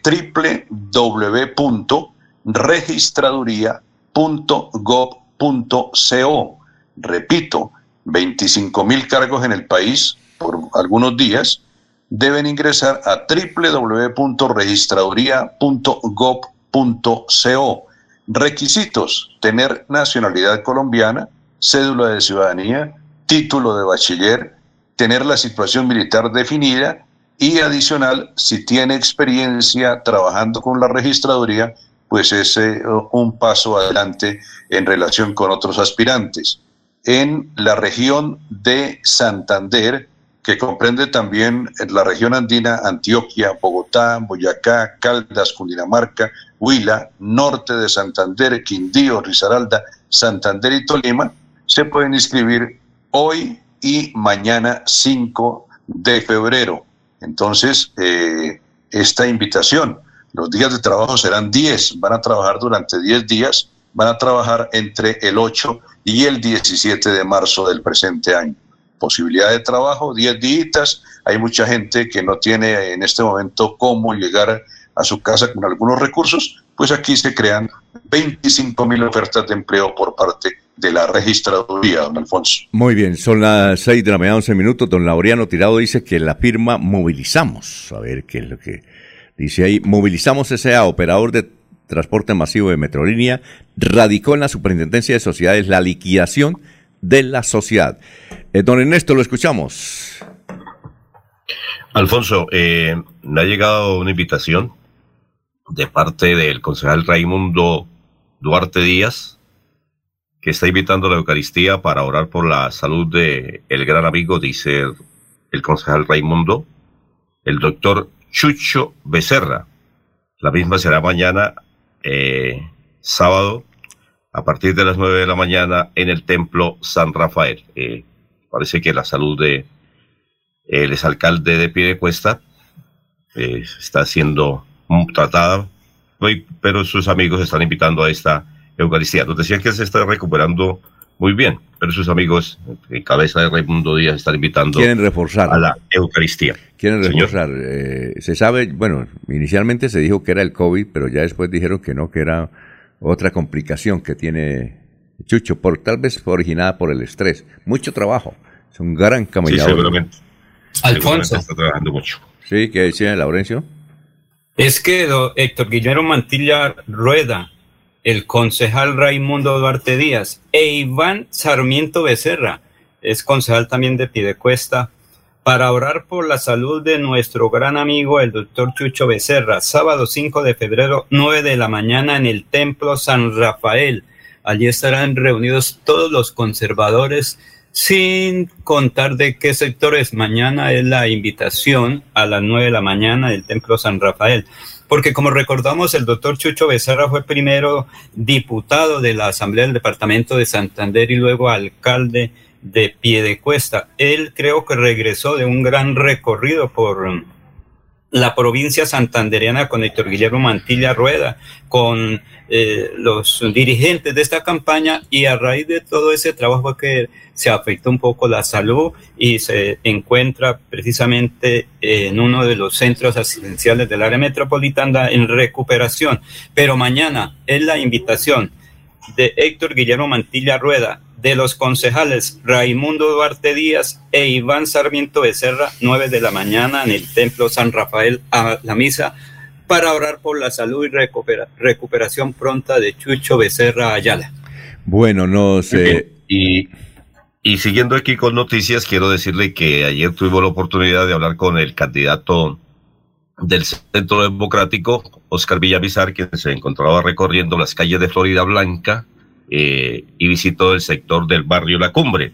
Hay que decir que hay una, una lucha por los votos en Florida Blanca eh, a la Cámara bastante disputada. Se dice que los más reconocidos aquí en Florida Blanca y que obtendrán la mayor votación estarán eh, entre los siguientes candidatos, es lo que dice la gente, lo que empieza la gente a decir en Florida Blanca, repito, para la Cámara. Oscar Villamizar que dice que se llevaría unos buenos votitos de Florida Blanca porque es su tierra donde ha trabajado.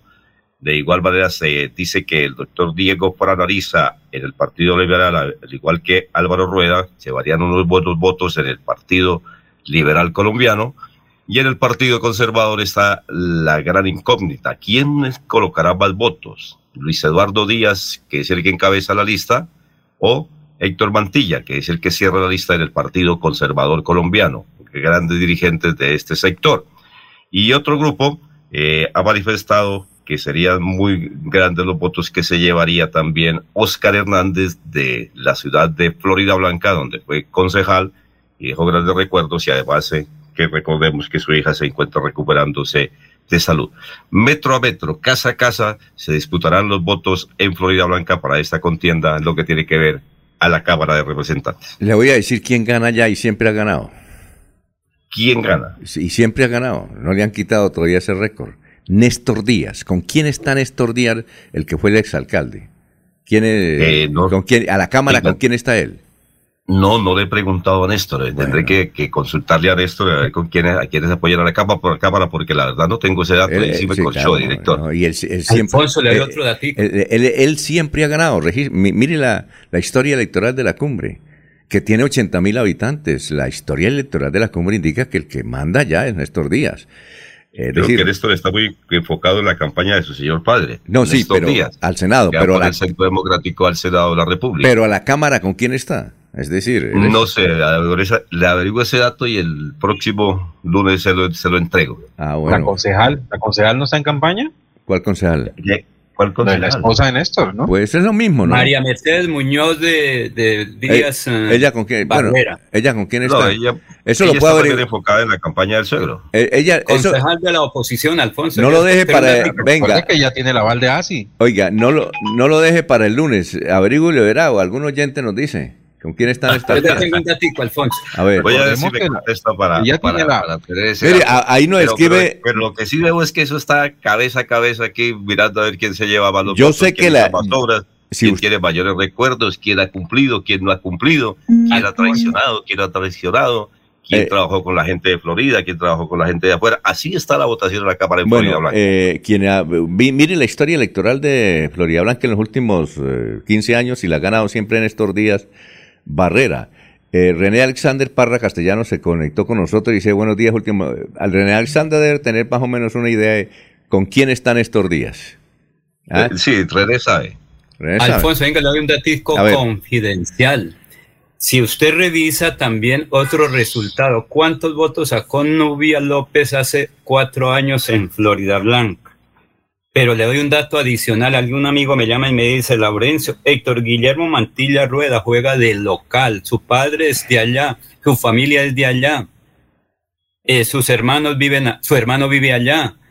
Eh, la familia Mantilla es eh, uno de los dirigentes en familia que sobresale en Florida Blanca.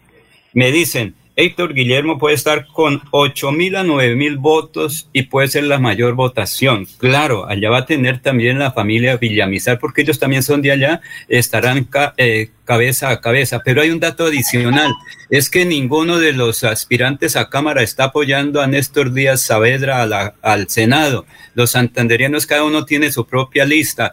Ayer que estuve por el área metropolitana encontré una valla donde dice Liliana, la señora de Barranca, eh, vota con tal fulano para el Senado. O sea, mire cómo somos los santanderianos purita envidia, en vez de apoyar independientemente de las personas a Néstor Díaz Saavedra, están apoyando a otras regiones del país. ¿Será que después nos toca ir a hacer cola o los dirigentes santanderianos santandereanos a decirle, oiga, el Fabri nos apoya la vía entre Chiquinquirá, Barbosa, eh, Socorro, Bucaramanga, a ver si le logran echar unos centavitos. Y después estaremos criticando por qué la clase dirigente de Santander no tiene arraigo con la región, porque cada quien entrega, dona o transfiere los boticos a otras personas que solo se interesan por estos días. Aquí son todos muy amables estos días. Fui precisamente a una rueda de prensa de Gustavo García, que me invitó Orlando Rodríguez ayer, y eso le dije, le dije, usted viene a llevarse unos boticos para Nariño y cuál va a ser su compromiso con Santander, porque todos hablan bonito, pero después no atienden a los santandereanos, Alfonso. Bueno, perfecto. Eh, Alfonso, en Florida, en Florida Blanca hay tantos votos que tienen candidato a la Cámara de Piedecuesta. Ah, sí. ¿Quién es este? ¿Álvaro Rueda? Bueno, eh, don Eliezer. y, no olvide que, que en Florida Blanca también tiene una, una cuota electoral eh, Joana Chávez del Partido Liberal, ¿no? ¿Quién es? Y ha fundado un concejal, incluso Joana Chávez ahí. ¿Y quién es el concejal? ¿eh? ¿Quién es el concejal de Joana Chávez allá en Florida? No, no, no, ella es de que eh, ¿Y quién es candidato al Senado? No lo pero ahora, ella es candidata al Senado, entonces se va a llevar los boticos de Florida Blanca. No olviden que también eh, hay un candidato que ha estado trajinando mucho y ha aspirado a ser eh, alcalde de Florida Blanca, el señor Rincón no deje, se llevará unos boticos también de Florida Blanca. Por aquí tiene muchos, muchos amigos Ciro Fernández. O sea que eso va a estar muy disputado. Y Luis Eduardo Díaz, que tiene haciendo un trabajo de la parte, eh, en la parte del Partido Conservador, con José Alfredo, que es la familia Marín, seguramente también van a tener unos buenos boticos, ¿no? Eso va a estar muy bueno en Florida Blanca. Bueno, vamos José Alfredo Marín es de, Jorge, eh, Ernesto, José Alfredo Marín es de, Florida Blanca, es decir que él también juega de local, él tendrá también, y por eso es que mucha gente dice, doctor Héctor Guillermo Mantilla, nosotros le votamos a usted, pero nuestro candidato al Senado es el señor Marín Lozano, y la gente ha dicho, correcto, Santander vota por Santander, mire que ahí sí hay disciplina. Bueno, vamos cuando, a... Cuando, cuando tenían candidato al, Senado de Sucre no, no decían tanta... Sí. no hacían tanta bulla. Bueno, vamos a una pausa. Vamos a una pausa y, tengo una. Cumplieron con Santander, cumplieron. Vamos a una pausa y tengo. Vamos a, bueno, pero está informando o está en campaña, Laurencio. Oiga, vamos a una pausa y luego aquí unas preguntas para don Laurencio y para don Eliezer. Eh, bien, mm, son las 6 eh, y 22. Queremos que disfrutes de un servicio de energía confiable y de calidad. Por eso, trabajamos en el mantenimiento de la infraestructura eléctrica. Para que estés informado oportunamente de las fechas y horarios, síguenos en nuestras redes sociales o consulta toda la información en www.esa.com.co. ESA, Grupo EPM, Vigilado Superservicios.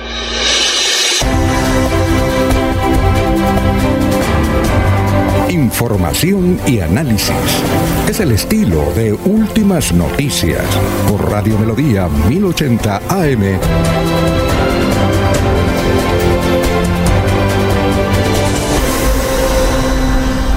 Bueno, son las seis. Vamos a leer algunos mensajes, son muchos.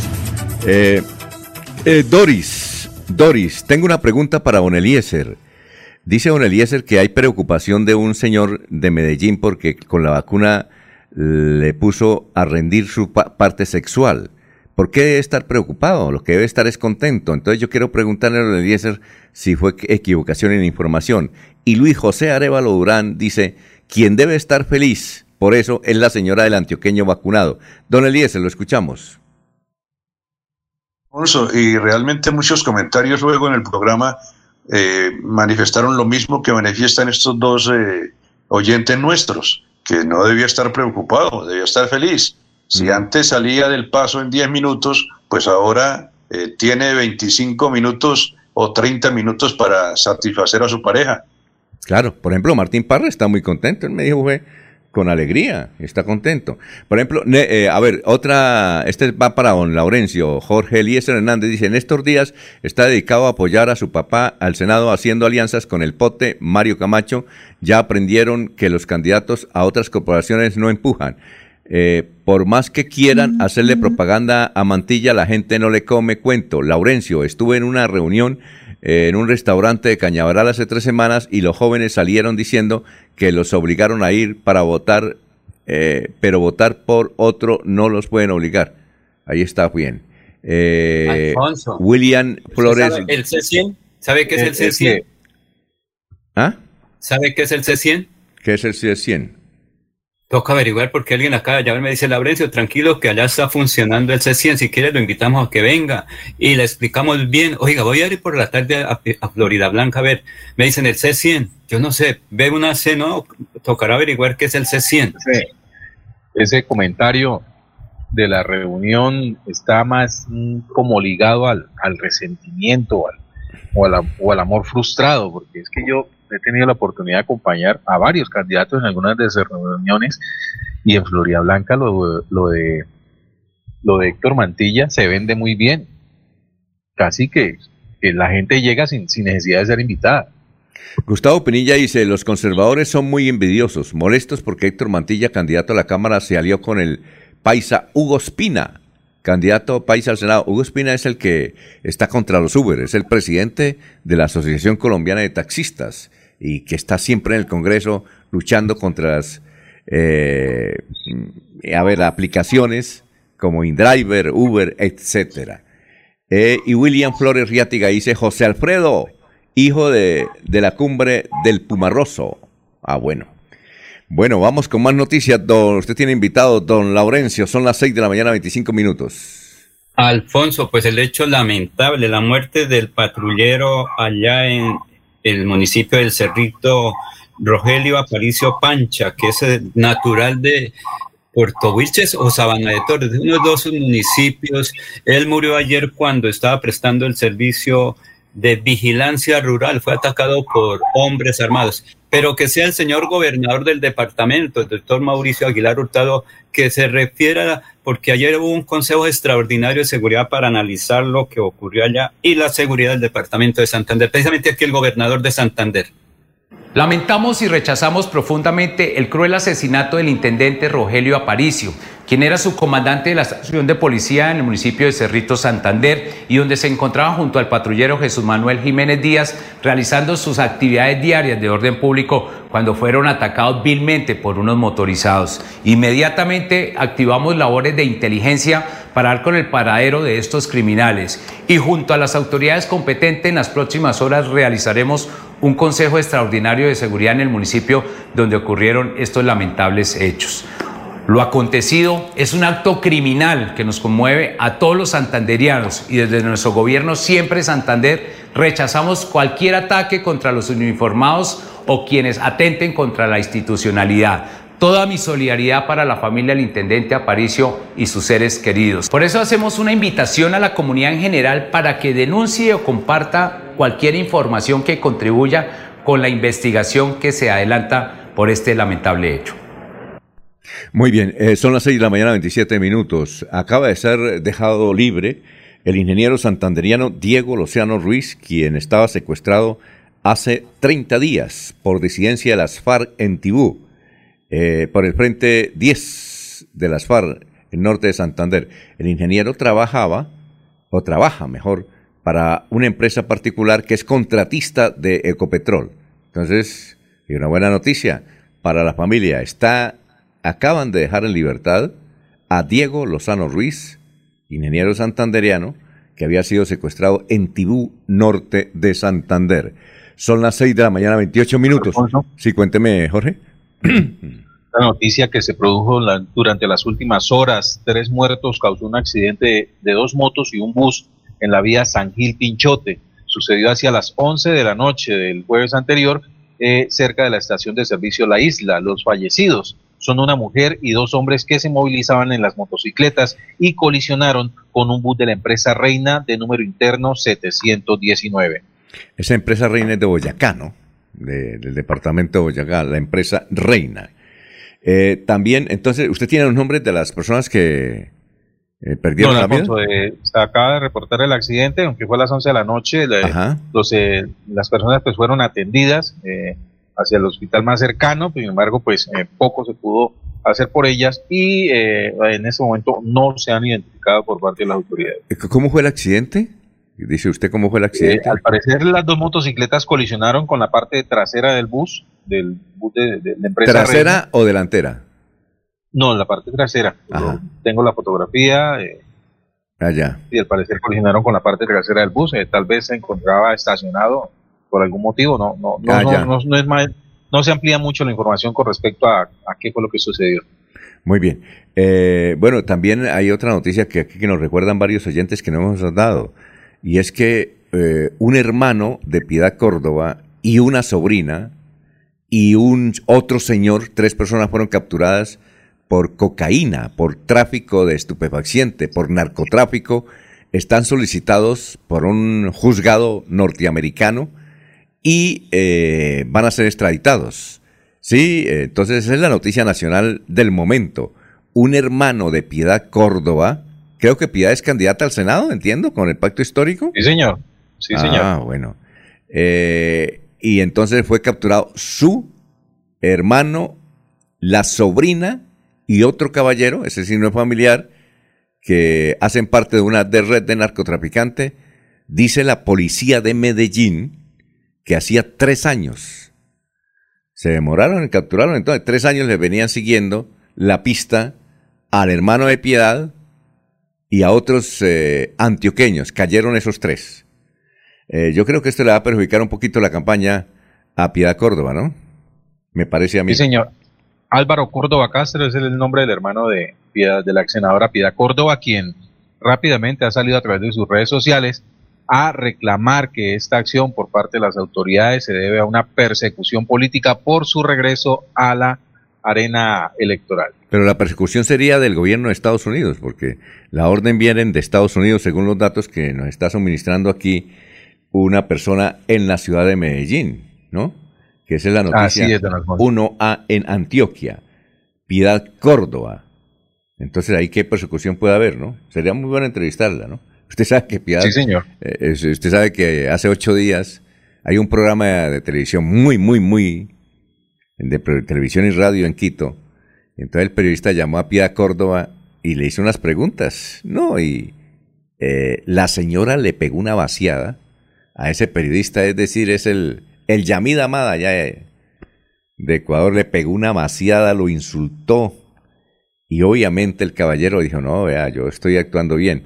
Inmediatamente los gremios periodísticos del Ecuador, aún gremios periodísticos de izquierda del Ecuador, yo no sabía que en el Ecuador había eh, periodistas de izquierda, eh, que tienen gremios, también rechazaron la forma como Pía Córdoba prácticamente insultó a ese periodista eh, quiteño, porque él le hacía unas preguntas clásicas, él no fue ofensivo, le dijo, ah, señora, y no lo dejaba hablar. Él sí la dejó hablar, pero le dio con todo a Piedad Córdoba. Muy bien, son las 6 de la mañana, 32 minutos, vamos a una pausa, estamos en Radio Melodía.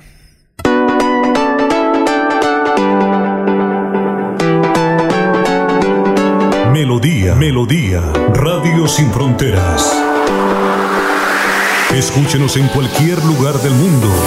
Melodíaenlínea.com es nuestra página web. Melodíaenlínea.com. Señal para todo el mundo. Señal para todo el mundo. Radio sin límites. Radio sin fronteras. Radio Melodía, la que manda en sintonía. Comienza este 2022 recargado de bienestar y felicidad con nuestra feria escolar en el supermercado Cajazán Puerta del Sol, en donde encontrarás grandes beneficios como el bono escolar, descuentos especiales, más el acceso a crédito y lo mejor de todo, disponemos de una gran variedad de parqueaderos suficientes para que nos visites. Bienvenidos. Yo sé que es lo bueno.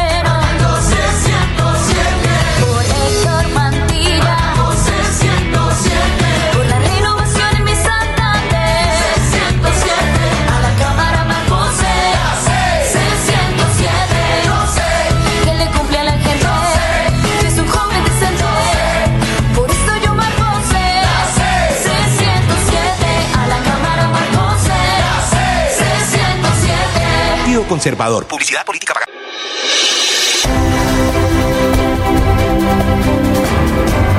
Información y análisis.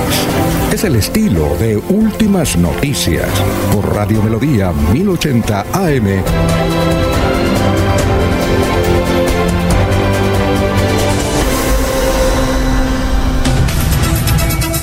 Son las 6 de la mañana, 34, 34 minutos. Juliana Ramírez dice, los que escriben contra Héctor Mantilla son los envidiosos. Héctor Mantilla es un gran líder y están preocupados porque es el que va a sacar la mayor votación en el departamento de Santander para la Cámara. Señor Laurencio, no se preocupe. Cuando critican al, al doctor Héctor Mantilla, critican es a los líderes. Y estoy de acuerdo con el señor Gustavo Penilla Gómez. Están envidiosos porque ahora recibió don Héctor Mantilla la ayuda de los taxistas. Eh, Juan, eh, me dicen que hoy viene a Bucaramanga Álvaro Uribe Vélez. ¿Dónde va a estar? Quiero ir a hablar con- él. ¿Viene Álvaro? Me contaron lo mismo, que iniciará su recorrido por Florida Blanca, eh, sobre el sector de las 9 de la mañana, pero realmente no hemos podido confirmar la noticia. Recuerde que yo les dije ese día, Alfonso, yo tengo daticos confidenciales. Viene a impulsar la candidatura de Néstor Díaz Saavedra al Senado de la República, porque fue el que lo comprometió, lo metió ahí en, en lista. ¿Y qué tiene que hacer el expresidente de la República? Venir a impulsar porque la lista a la Cámara no quiere trabajar con los santanderianos, prefieren gente de otra región del país, por allá. Obvio, Muchas es listas, ¿no? normal, es normal que los ciudadanos- muchas listas, ¿no? Sí, o sea, cada Muchas, aspirante muchas. a la cámara a la cámara por Santander en el Centro Democrático tienen paz, pero no con la lista, sino paz para otros lados, porque es que recuerden que el señor eh, Néstor Díaz Saavedra es de La Paz Santander y ahí no hay paz en la lista interna a la Cámara, cada uno con su aspiración al Senado, ni los que prometieron que le iban a ayudar ahora le están ayudando, Ah, lo dejaron solo. Mire, debe venir el mismísimo señor presidente, expresidente Álvaro Uribe Vélez a impulsar este nombre y le va a decir a los amigos, porque recuerden que Santander es uribista, no del Centro Democrático, uribista. Amigos, voten con la persona Néstor Díaz Saavedra al Laurencio. Senado. Ayúdenme. Laurencio, Señor. Santander no es uribista. Tiene seguidores Uribe, pero Santander... Santander es uribista. No, no, no, no. no. Si no, pregunte por qué se dañó que es una rueda de No prensa creo. donde una persona dijo, es que Uribe tal cosa. Uno y no otra puede decir- pero hoy dijo, yo no soy uribista, Oiga. me respeto y me voy. Laurencio, es que usted dijo algo que no es cierto. Santander no es uribista, que tiene seguidores, sí, como decir Santander es petrista o, o Santander es golfista. No, una cosa es que tenga seguidores, pero uno no puede calificar a un departamento que sea uribista. El doctor Uribe merece todo el respeto y tiene muchísimos seguidores, claro.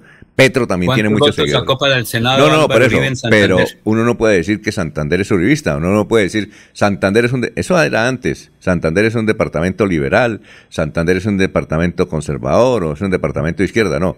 Tienen seguidores, porque si uno dice Santander es uribista, está identificando que todo el departamento es uribista, ¿no? No, no, no, no, no. Es que mire las listas al Senado hace cuatro años, ¿cuánto logró Álvaro Uribe en Santander? Esa es otra cosa. Pues, eh, tal vez obtuvo una gran votación, eso es otra cosa. Por ejemplo, aquí la señora Yolanda. Yolanda Ballesteros nos dice, eh, yo estoy de acuerdo en que con Piedad Córdoba a ella le están persiguiendo por todos eh, los órdenes y le meten con lo más preciado que es la familia yo voy a votar y somos muchas las que vamos a votar por Piedad Córdoba. Ella va a venir la semana entrante y si quiere le conseguimos una entrevista para que le pregunte todo lo que quiera. Es una extraordinaria mujer que le están persiguiendo, atacando a su familia. Eh, también nos dice, ¿alguien iba a hablar? ¿Qué? Sí, eh, perdón, sí, don Alfonso. A ver, diga. Eh, con respecto a lo de la señora Piedad Córdoba, la FM, la cadena de, noticias, la FM, ha publicado que en las últimas horas las autoridades capturaron al hermano y una sobrina de Piedad Córdoba por presuntamente integrar una red de narcotráfico que tendría vínculos con uno de los comandantes de las disidencias de las FARC, alias Gentil Duarte. El señor Álvaro Córdoba Ruiz, hermano de la ex senadora y de una supuesta sobrina de ellos. Sin embargo, la misma Piedad Córdoba salió a desmentir que la mujer eh, capturada fuera familia suya. Lo cierto es que ambos son requeridos por la Corte del Distrito Sur de Nueva York. También nos dice eh, Armando, los escucho todos los días y les cuento que la mejor senadora de Colombia va a ser María Fernanda Cabal. Ella estará el lunes y martes aquí en la ciudad de Bucaramanga. Si quiere, también la pueden entrevistar y con mucho gusto. Bueno, noticias. Yo creo que, ¿Mm? que Pia Córdoba recibirá los resultados de las elecciones en los Estados Unidos. ¿Ella? ¿Pero por qué ella si contra ella no, no existe acusaciones? No, yo creo, no sé. No, Allá. Ah, creo. Muy bien. En todo caso, le, dañaron el rato a Doña Piedad. Bueno, eh, hola. Ricardo Agüero dice, Laurencio sigue necio con el tema de votar por los santanderianos al Senado y la verdad, don Laurencio, no traen progreso al departamento. Que investigue y se pronuncie con criterio. Le saluda don Ricardo Agüero, don Laurencio. Eh, a ver, vamos con más noticias, Jorge, a esta hora. Son las eh, 6 de la mañana, 39 minutos aquí. Julián Acevedo. Nos gustaría tener más información del accidente que acaban de publicar. Ah, bueno, más adelante, con mucho gusto. Eh, don Jorge. Con respecto a las visitas que estarán hoy en Bucaramanga, don Alfonso, en lo que tiene que ver con la arena política, la que está confirmada es la presencia de Marta Ligia Martínez, esposa del, del candidato presidencial por el Centro Democrático, eh, Oscar Iván Zuluaga.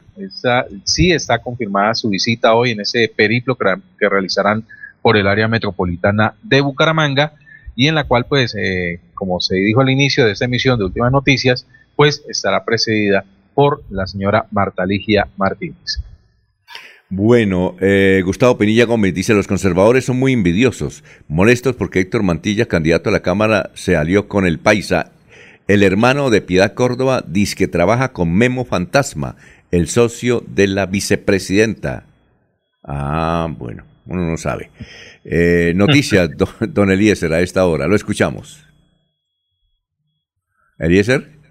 Bueno, mientras recupera el satélite, Eliezer está... listo, listo, ah, don Alfonso, listo. A ver, don Eliezer, lo escuchamos. Alfonso, esta noticia, y no sé si de pronto me puede apoyar Jorge.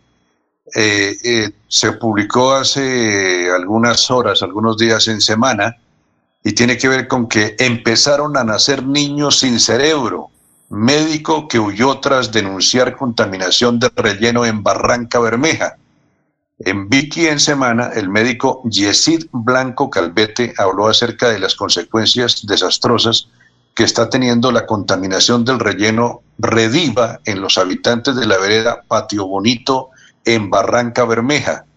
A finales de enero semana puso en evidencia una problemática ambiental y social que tiene en vilo a los pobladores de la vereda Patio Bonito en Barranca Bermeja debido a las mutaciones genéticas que se están presentando en personas y animales y que se derivarían de la contaminación causada por el relleno sanitario Rediva, ubicado muy cerca de la Ciénaga San Silvestre, una área ambiental protegida. Además, este depósito de basura se encuentra a menos de 200 metros del caño El Moncholo o El Moncholo, una de las fuentes hídricas más importantes para los habitantes de esta vereda. El relleno tiene unas piscinas que se colmatan cada vez que llueve y terminan en la ciénaga, perjudicando a cerca de 20 familias que sacaban el agua de esas fuentes hídricas. Durante 50 años ellos tomaron el agua de esas fuentes porque no tienen acueductos, dijo el médico Yesid Blanco Calvete, quien descubrió el primer caso de alteración genética en uno de los niños que viven muy cerca del relleno. Entonces, esta noticia, pues, eh, termina, Alfonso, indicando que el médico debió huir del país, que salió del país por amenazas, por causa de estas denuncias de niños que están naciendo sin cerebro en Barranca Bermeja por esta situación, Alfonso. Eh, sí, claro. Jorge, ¿usted sabe algo al respecto? Hay un escándalo sobre eso, sobre ese basurero, de, creo que es de Rediva, ¿no es cierto? No sé, Jorge. A ver, Jorge se fue. Mientras viene Jorge, está Ernesto. Ernesto perdón, perdón. Siga, perdón, Jorge. Perdón, perdón, Alfonso. Cierto es que el doctor eh, eh, Yesid Blanco desde hace muchos años viene haciendo estas denuncias con respecto a la contaminación eh, que se está presentando en la Ciénaga San Silvestre por estas eh, eh, piscinas de, oxidación que tiene allí Rediva y ha reclamado y ha denunciado que desde hace rato se vienen presentando este tipo de malformaciones tanto en animales como en personas debido a que la Ciénaga San Silvestre es el principal abastecimiento de agua de Barranca Bermeja, ¿sí? Y aunque no solo hasta ahora ha logrado llamar la atención de las autoridades a nivel nacional, si eh, Jesse Blanco ha debido de abandonar la ciudad desde hace poco tiempo ante las amenazas que se podrían estar eh, relacionando con las denuncias que ha venido realizando. Jesse Blanco es un médico con todos los pergaminos y perfectamente podría trabajar en cualquier entidad de salud de Colombia. Y esto pues obviamente es la que da seriedad de las denuncias que él ha hecho. Allá, allá en Barranca hay un señor de, no, es un abogado de nombre Leonardo, recuerdo. Eh, es columnista, eh, o era columnista de la revista Currillos, es, es de Elmira. Eh, lo presentó hace unos años Carmen Elisa Balaguera. ese señor ha hecho muchísimas denuncias, inclusive ganó un premio de periodismo aquí en el departamento de Santander por sus investigaciones por esos rellenos sanitarios allá en Barranca Bermeja. Sería muy bueno hablar con él, porque esta noticia, desde luego, le está dando la vuelta a todo Colombia. Muy bien, son las 6 y 45. Ah, vamos a una pausa eh, y luego seguiremos con don Ernesto Alvarado. Son las 6 y 45, hay muchos mensajes. Eh, vamos a ver si los leemos todos. Aquí todos es de política unos alabando y otros criticando a don Laurencio. dice, dice, dice, eh, don Laurencio, dice José, desde San Gil. El departamento de Santander no es uribista, el que es uribista es el noticiero. Bueno, 6, y 45. Vamos a una pausa. Mario Castaño al Senado, marca L9 en el tarjetón, el senador de las regiones. Mario Castaño por ti, por mí, por mi familia para servir, porque el pueblo digno quiere vivir. Mario Castaño con la gente, Mario Castaño si se siente, el senador de las regiones dice presente, presente, presente. Mario Castaño con la gente, Mario Castaño si se siente, el senador de las regiones dice presente, presente, presente. Publicidad política pagada. Escucha Últimas Noticias por Radio Melodía. Últimas Noticias por Radio Melodía, la que manda en sintonía. Bueno, son las 6 de la mañana, 46 minutos. También nos llegan muchos mensajes, son oraciones, oraciones, eh, sí, son importantes estas oraciones que nos envían, son extraordinarias, pero no las podemos leer porque pues tratamos de no meterle mucho dogma aquí al noticiero, pues son extraordinarias, digo. Esas oraciones que nos envían las personas son extraordinarias, pero son muy largas. Entonces toca, yo únicamente hago referencia a las personas que nos envían esos datos, pero bienvenida, lo que pasa es que no las, las leemos aquí internamente, pero es que son muy largas para leerlas. A ver, don Ernesto, noticias, son las 6 y 47. Eh, hay que decir que en Florida Blanca se construirá una nueva sede de la Fiscalía. Esto se ha aprobado durante el Comité de Orden Público que la administración eh, hizo en días anteriores y que indicó que se tienen los recursos. Esto será importante para atender eh, la- los temas de criminalidad en Florida Blanca y el sur del área metropolitana, dicen las autoridades. Esta va a estar eh, en su nueva sede, dice el secretario del Interior, Jaime Ordóñez, que estará mucho más cerca, tendremos eh, muchos más cerca los servicios que se prestará en la Fiscalía en Bucaramanga y el trabajo sería mucho más eficaz y efectivo. La misma estaría ubicada en la antigua licorera de Santander. Se dice que se va a iniciar la licitación para la construcción de la obra en cerca de tres o cuatro meses y esperamos sea entregada el primer semestre del próximo año. Repito, eh, la construcción de una nueva sede de la Fiscalía en Florida Blanca. Eh, de Charalá nos escribe Germán, eh, Castro Rodríguez y nos dice aquí en Charalá estamos siempre esperando y soñando que vayan a pavimentar precisamente la carretera Bucaramanga, eh, perdón, la carretera Charalá-Duitama. Es bastante extensa la, la comunicación, pero eso es más o menos lo que nos quiere decir don Germán. Lo escuchamos, Laurencio, son las 6 y 48. Alfonso, eh, Gustavo García Figueroa, Figueroa, Senado Partido Verde, por Nariño. Mire, yo soy, como periodista, voy donde me inviten. Eh, Orlando Rodríguez ayer me invitó a una rueda de prensa ahí en el Hotel Ciudad Bonita y asistí. Pero mi primera pregunta fue al, al señor eh, Gustavo García. ¿Por qué se viene a llevar unos votos de Santander? Y él me dio una explicación normal y natural.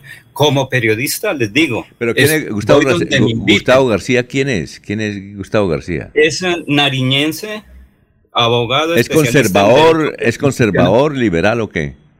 Ya les dije, Partido Verde. Partido Verde. Y muy de Petro. En eso no tiene. ¿sí? Bueno, Petro, ¿y, Pero- y está, apoyando al Senado a quién? Él es el, el candidato al Senado. Ese lleva el número 90 en Ah. el Partido Verde. Ah, él es candidato al Senado. Sí, ¿Quién lo trajo? padre. ¿Pero quién lo trajo? ¿Quién lo trajo? Orlando Rodríguez, el negro, como se le dice. Ah, Orlando Rodríguez fue gerente de la clínica metropolitana. Él fue alcalde de, de Los, Los Santos. Santos. Sí, Los Santos. Profesor en Barbosa. Y es un- Amigo personal, porque él siempre me comenta muchas cosas en política y hacemos la mano, eh, la, Entonces, ma- la mano derecha, Luis, la mano derecha Luis Alberto Gil.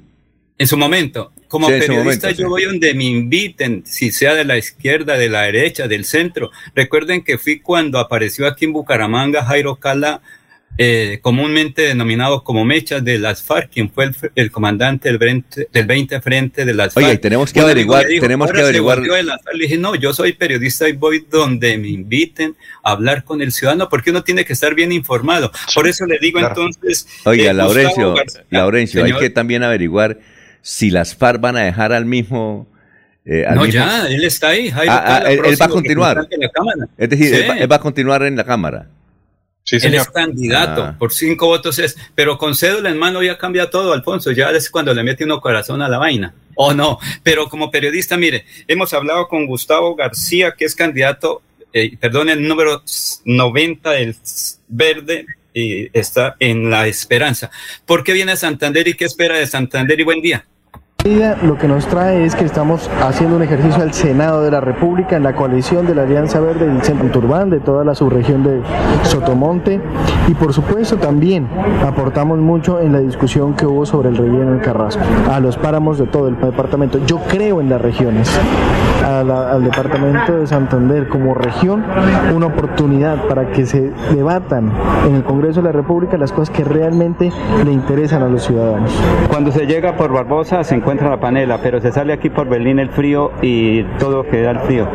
¿Qué ha encontrado en este territorio? ¿Cuáles son sus mayores dificultades? No, yo creo que la mayor dificultad es el olvido, la indignidad y la incapacidad que tenemos como ciudadanos de hacer de verdad eh, cosas que cambien nuestros destinos, que es la presencia del Estado en las regiones. Pero cuando se dice presencia del Estado es de los servicios del Estado y no de la policía del ejército únicamente.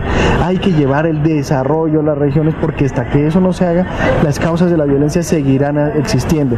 Y hoy en día somos un país que tiene un acuerdo de paz que ha mejorado, pero que todavía nos falta mucho, mucho, mucho camino por recorrer. Lo que no se puede recorrer ese camino si estamos dando un, un paso para adelante y dos para atrás. A los mineros, a los pequeños productores, a los mineros artesanales y menos atención a los grandes conglomerados que desde, desde el Mediano Oriente quieren venir aquí a llevarse la tierra para esquilmarla incluso en otros países. Gracias Laurencio, un abrazo para usted y para todos sus oyentes.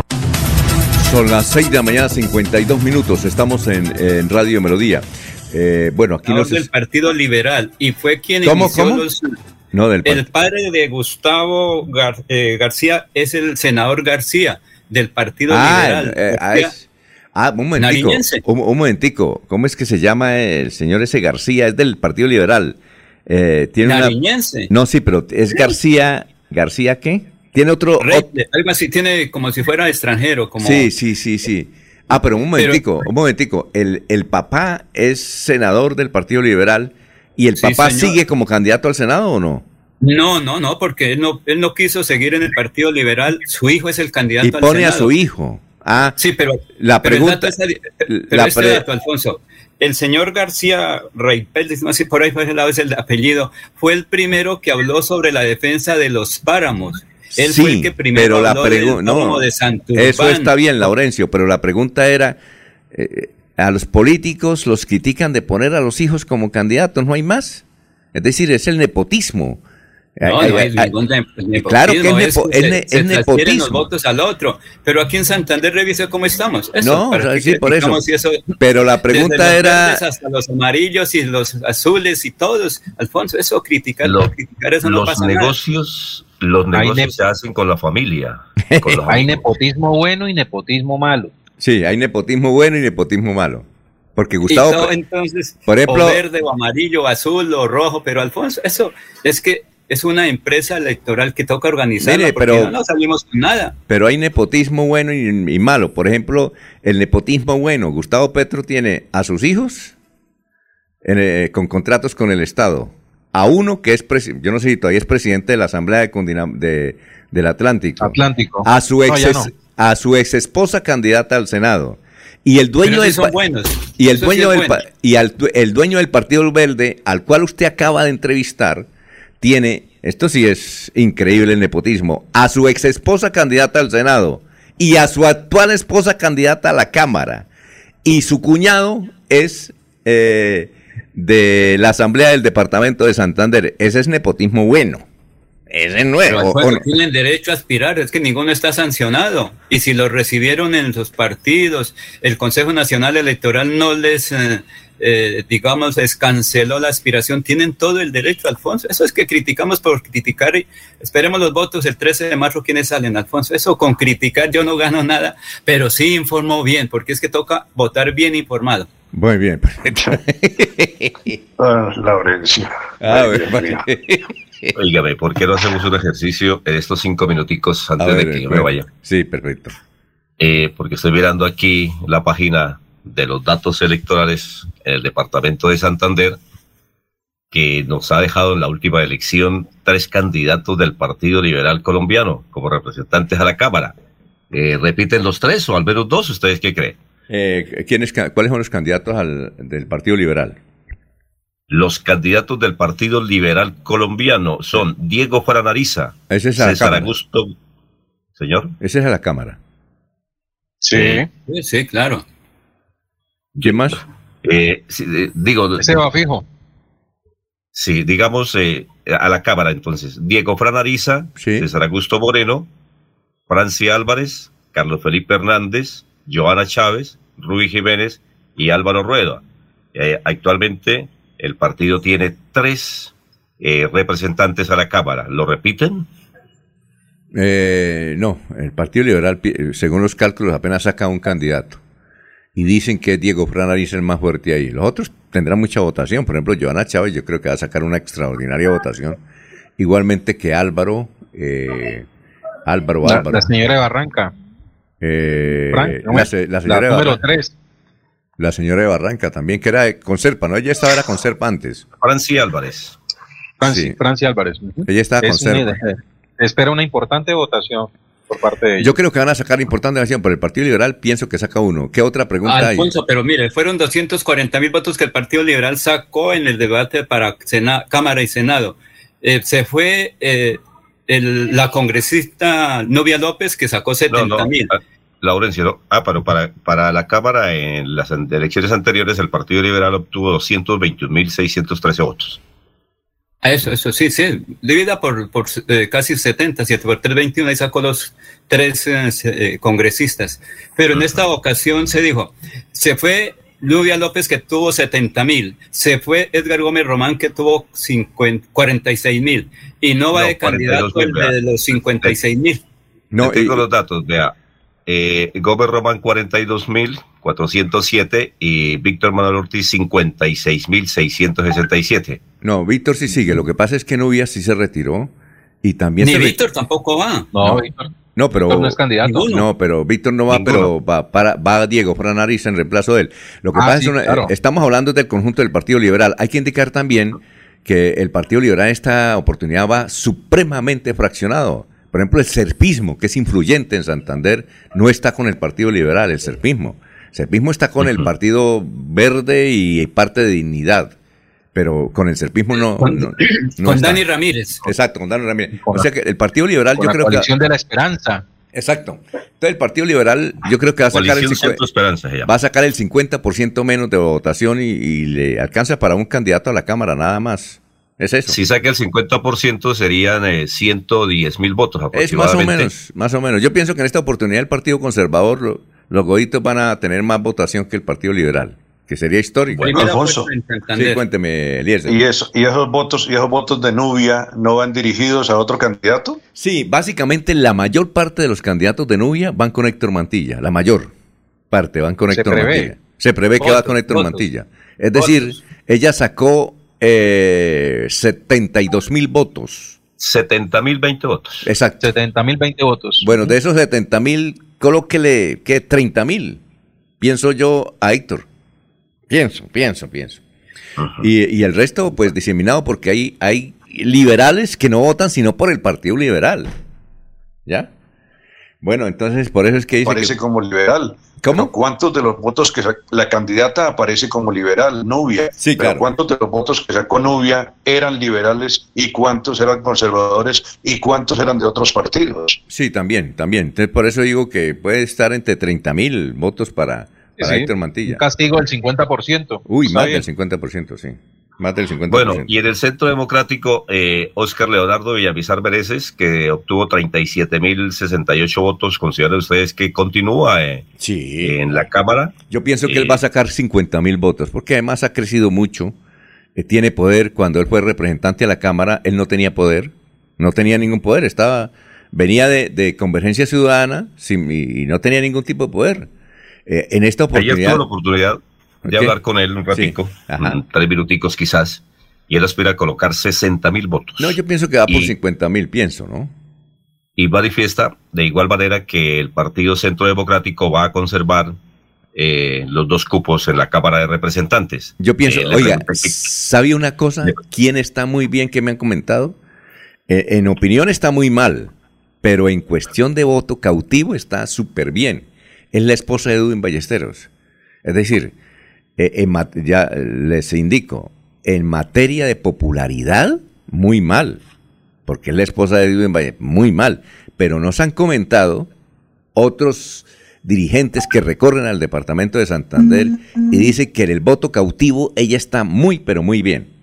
Entonces, puede en esa lista del ¿sí? En esa Mm. lista de- del Centro Democrático aparece Liliana Botero de Cote, Oscar Hernández, Leonor Patricia Celis, Martín Gutiérrez, Mario Cárdenas y Johanna González. Eh, esa, Eh, esa lista lo vi muy optimista Oscar ayer. Sí, la eh, tarea la tarea de Liliana Botero de Cote y Mario Cárdenas es, es recoger los votos del Centro Democrático que no están con Oscar Villamizar. O sea, la tarea de ellos es contener esos votos que no vayan para otro partido. Exacto. Y, y- y la lista, muy, la- esa va a estar muy fuerte. Esa lista. Que yo creo que va a sacar dos. Pienso. Pienso que va a sacar dos. Alfonso, Alfonso, precisamente ahorita a las nueve hay un encuentro de Oscar Villamizar Meneses en el Parque García, en el Parque Santander para impulsar o hablar sobre un proyecto de ley. A las nueve estamos invitados algunos periodistas para que lo acompañemos allá. También voy a ir, ahí voy a ir al Centro Democrático hoy. Ah, bueno, perfecto. Eso está muy bien. Muy bien. Y sigue, y sigue así. re- repite, repite Fabián Díaz Asista, Plato. asista. Eh, Fabián Díaz es candidato al Senado. Yo creo que, yo creo Ah, es que, yo creo que va a ser difícil. Don Ernesto, qué bueno, hacemos ese balance, sigamos el, el lunes con ese jueguito de mirar cómo están los candidatos al, al Congreso, ¿le parece? Claro, lo seguiremos mirando porque aquí todos son expertos en el tema. Yo solamente le voto daticos para que ustedes me den información. Eh, les agradezco mucho por haberme soportado en esta mañana y les deseo un maravilloso fin de semana. Éxitos para todos los candidatos, los que hicieron y los que no hicieron. Para todos ellos, muchas felicidades. Compórtese los bien. votos cautivos puede terminar cautivo. Bueno, compórtese bien y no cambie. Eh, antes de ir a, Trataremos. aquí a, a varios mensajes, entre ellos el de Gustavo Pinilla, dice, los actuales congresistas no preparan a sus hijos para ser buenos parlamentarios, sino para asegurarles ingresos de 35 millones de pesos mensuales. Oiga, sí, eh, eh, este señor, el papá de este caballero que acaba de entrevistar Laurencio, va a quedar pensionado con unos 20 millones y su hijo 35, 55. Así vamos bien, son las 7.3. Aquí Bucaramanga, la bella capital de Santander. Transmite Radio Melodía, Estación Colombiana, HJMH, 1080 kilociclos, 10.000 vatios de potencia en antena, para todo el oriente colombiano. Cadena Melodía, la radio líder de Colombia. El sábado 5 y domingo 6 de febrero estará en Bucaramanga el doctor Ricardo González de la Unidad Médica Biológica atendiendo en su consultorio en el barrio Fontana, calle 101 1877. Agende su cita médica. Tratamientos con medicamentos naturales. Recuerde, este sábado 5 y domingo 6 de febrero estará en Bucaramanga el doctor Ricardo González. Agende su cita médica sin costo llamando a la línea 313-392-2623. 313-392-2623. Estas son últimas noticias, las noticias de la hora. ¿Qué tal? Soy Florentino Mesa y esta es la vuelta al mundo en 120 segundos. Bienvenidos. El presidente francés Emmanuel Macron, que en los últimos días ha mantenido una gran actividad diplomática por teléfono para intentar bajar la tensión entre Rusia y Ucrania, confirmó que viajará a esos dos países el lunes y martes próximo. El gobierno de Rusia calificó de absurdas las declaraciones de funcionarios de Estados Unidos sobre la supuesta preparación de un video falso para utilizarlo como pretexto de ataque contra Ucrania. China y Rusia profundizarán su coordinación estratégica y afrontarán juntas las injerencias externas y las amenazas a la seguridad nacional, dijo el presidente chino Xi Jinping en reunión en Pekín con su homólogo ruso Vladimir Putin. La ONG Human Rights Watch exigió a las fuerzas kurdos sirias información sobre los detenidos del grupo yihadista Estado Islámico, 700 de ellos menores que estaban recluidos en una cárcel del noreste de Siria, escenario de un mortífero motín a finales de enero. El expresidente de México, Vicente Fox, acusó al embajador de Estados Unidos en su país, Ken Salazar, de presuntamente intervenir en la política interna del país, luego de mostrar su respaldo hacia la reforma eléctrica impulsada por Andrés Manuel López Obrador. En Nicaragua, la exguerrillera sandinista disidente Dora María Telles y el líder estudiantil Lester Alemán fueron declarados culpables por el delito de conspirar para cometer menoscabo a la integridad nacional. La ONU aseguró sentirse preocupada ante el aumento de la violencia en la región de Arauca, en la frontera entre Colombia y Venezuela, y pidió que cesen los combates entre el Ejército de Liberación Nacional y las disidencias de las FARC para que no haya más desplazados. El Papa Francisco aseguró hoy que no es tiempo para la indiferencia y que somos hermanos o todo se derrumba. Lo constatamos en las pequeñas guerras actuales, en esta tercera guerra mundial en pedazos que vive actualmente la humanidad, dijo el pontífice. La reina Isabel II se convertirá este domingo en la única monarca británica que cumple 70 años en el trono, durante los cuales ha sido protagonista y testigo de acontecimientos que han marcado la historia de Inglaterra. Esta fue la vuelta al mundo en 120 segundos.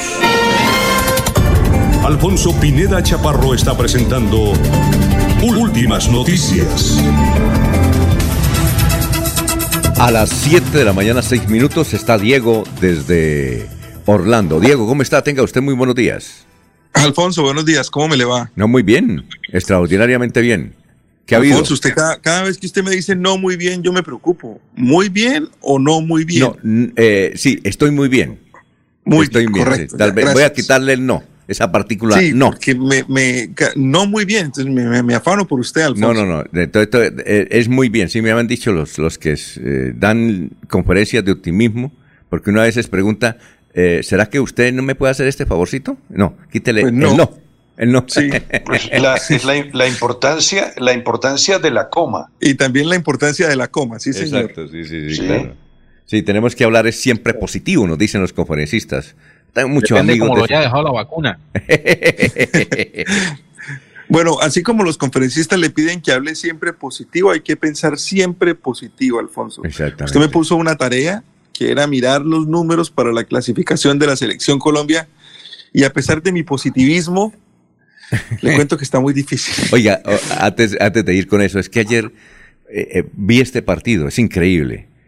Eh, eh, Panamá es un país de 4 millones o 5 millones de habitantes. Allá el fútbol no es el, mm, el deporte El rey. deporte nacional. No, no, el no, deporte allá es- nacional es el béisbol. Eh, y, el, y el básquetbol. Yo creo que allá hay más canchas de básquetbol que de fútbol. Que, que es una cosa impresionante, ¿no? Y lo que dice usted, el, el béisbol. Entonces, partiendo de eso, México tiene 130 millones de habitantes. El deporte número uno es el fútbol. Tiene no sé cuántas ligas. Allá hay una liga eh, que manejan unos santanderianos de Guane, de apellido bueno, eh, donde se llevan permanentemente jugadores allá. Salud para don Fidel Bueno, que nos escucha aquí. Sus hermanos son duros dirigentes del deporte en México, pero une, de tantas ligas, allá hay muchas ligas. Es un país de 130 millones de pesos. Ayer vi un partido De habitantes. de habitantes, 130 millones de habitantes. Ayer vi un partido, México contra Panamá, 0-0. Para mí fue... Vibrante encuentro. ¿Ah? Vibrante, Vibrante encuentro. encuentro 0-0. sí. Pero el descaro del descaro, se, se inventaron un penalti a favor de México cuando iba terminando el partido. Y el partido era en México. Entonces uno, uno no entiende el fútbol a veces, ¿no?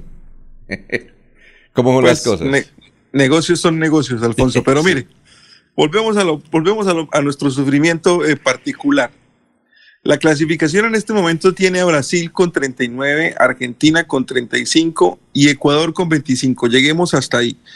Esos tres equipos están clasificados. La única forma de que Ecuador no vaya al Mundial sería que le ocurriera una catástrofe en los últimos dos partidos, porque aparte de que tiene un partido contra Paraguay, que es un equipo que ya está eliminado, eh, en el que puede sumar por lo menos un punto, que es lo que le hace falta. Ecuador está jugando bien, entonces Ecuador no tiene el problema de necesitar cambiar su modo de juego. Ecuador ya está jugando bien. Entonces, incluso con 25 puntos, Ecuador puede ir al Mundial. Colombia, por ejemplo, nunca, nunca va a poder llegarle a Ecuador en los puntos. Es decir, Ecuador ya al final de la clasificación va a estar por encima de Colombia. Entonces, eh, es muy complicado que Ecuador no vaya al Mundial. Argentina y Brasil están clasificados hace mucho tiempo. Tenemos tres equipos eliminados. Bolivia, Paraguay y Venezuela. Colombia juega contra dos de esos tres equipos. Los, partidos de Colombia pendientes son contra Bolivia y contra Venezuela. Entonces, partiendo de esa premisa de que Colombia juega contra dos equipos eliminados, el objetivo claro y fundamental y necesario es que Colombia gane los dos encuentros. Si Colombia gana los dos partidos, va a llegar a 23 puntos. Y con 23 puntos podría llegar a clasificar directamente al Mundial. ¿Qué tendría que pasar? Tendría que pasar que en la próxima fecha Uruguay y Perú empataran. ¿Sí? Y en la última fecha de la eliminatoria, Uruguay y Perú perdieran. Sería la única forma de que los dos equipos quedaran por debajo de Colombia, Uruguay y Perú. Porque Uruguay tendría 23 puntos también por el empate con Perú, pero tendría peor diferencia de goles.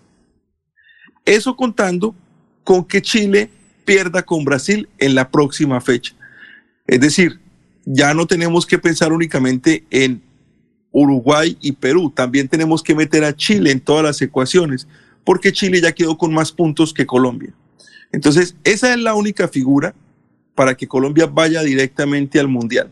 Se la repito un poquito más. No, no, está bien. Más, y, más y- concreta. y otra cosa, Uru- Diego, Chile, Chile pierde con Brasil en Brasil, eso es, eso está. Correcto. Entonces, nuestro objetivo es que Chile pierda con Brasil, como usted dice, que Uruguay y Perú empaten y que en la última jornada y que en la última jornada Chile le gane a Uruguay y Paraguay le gane a Perú.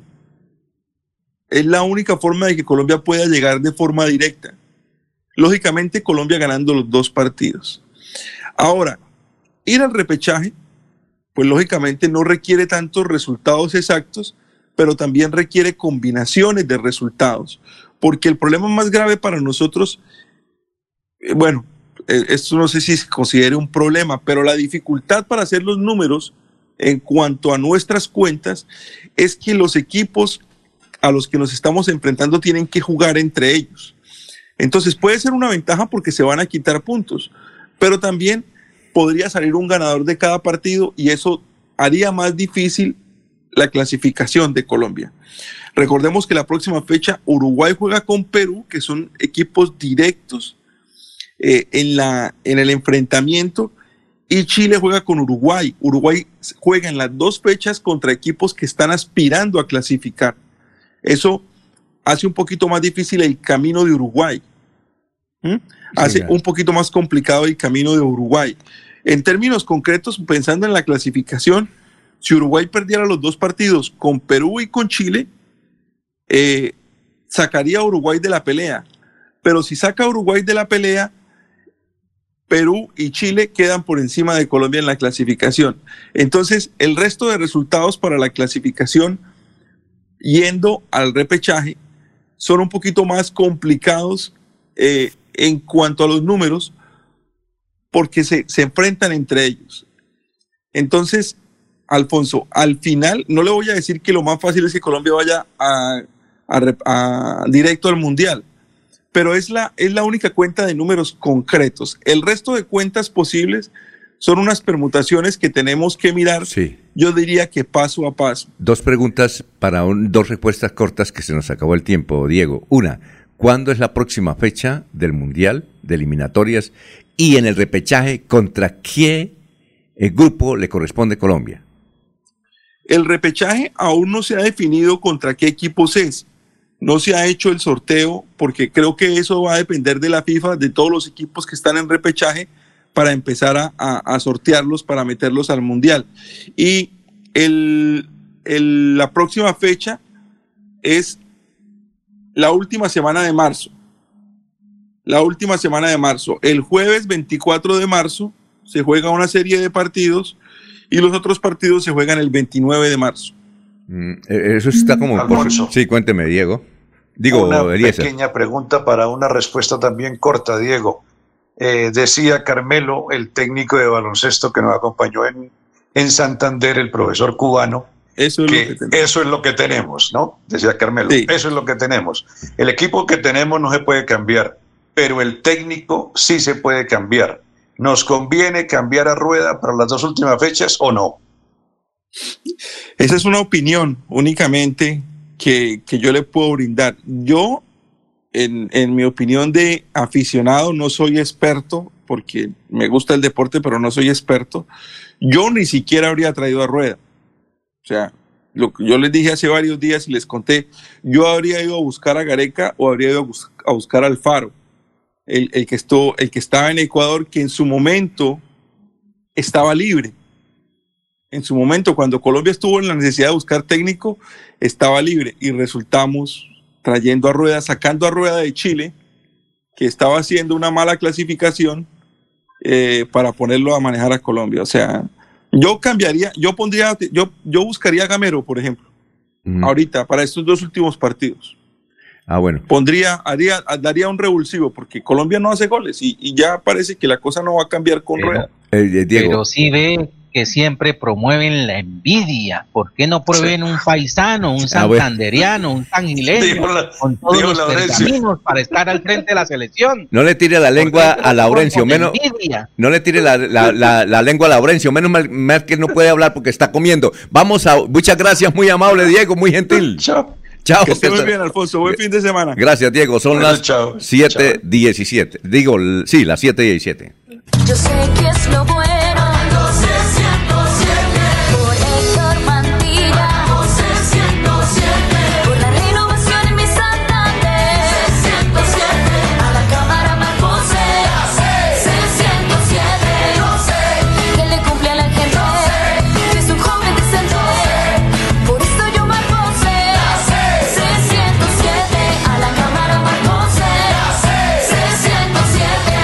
Conservador. Publicidad política pagada. Soel Caballero está en Últimas Noticias de Radio Melodía 1080 AM.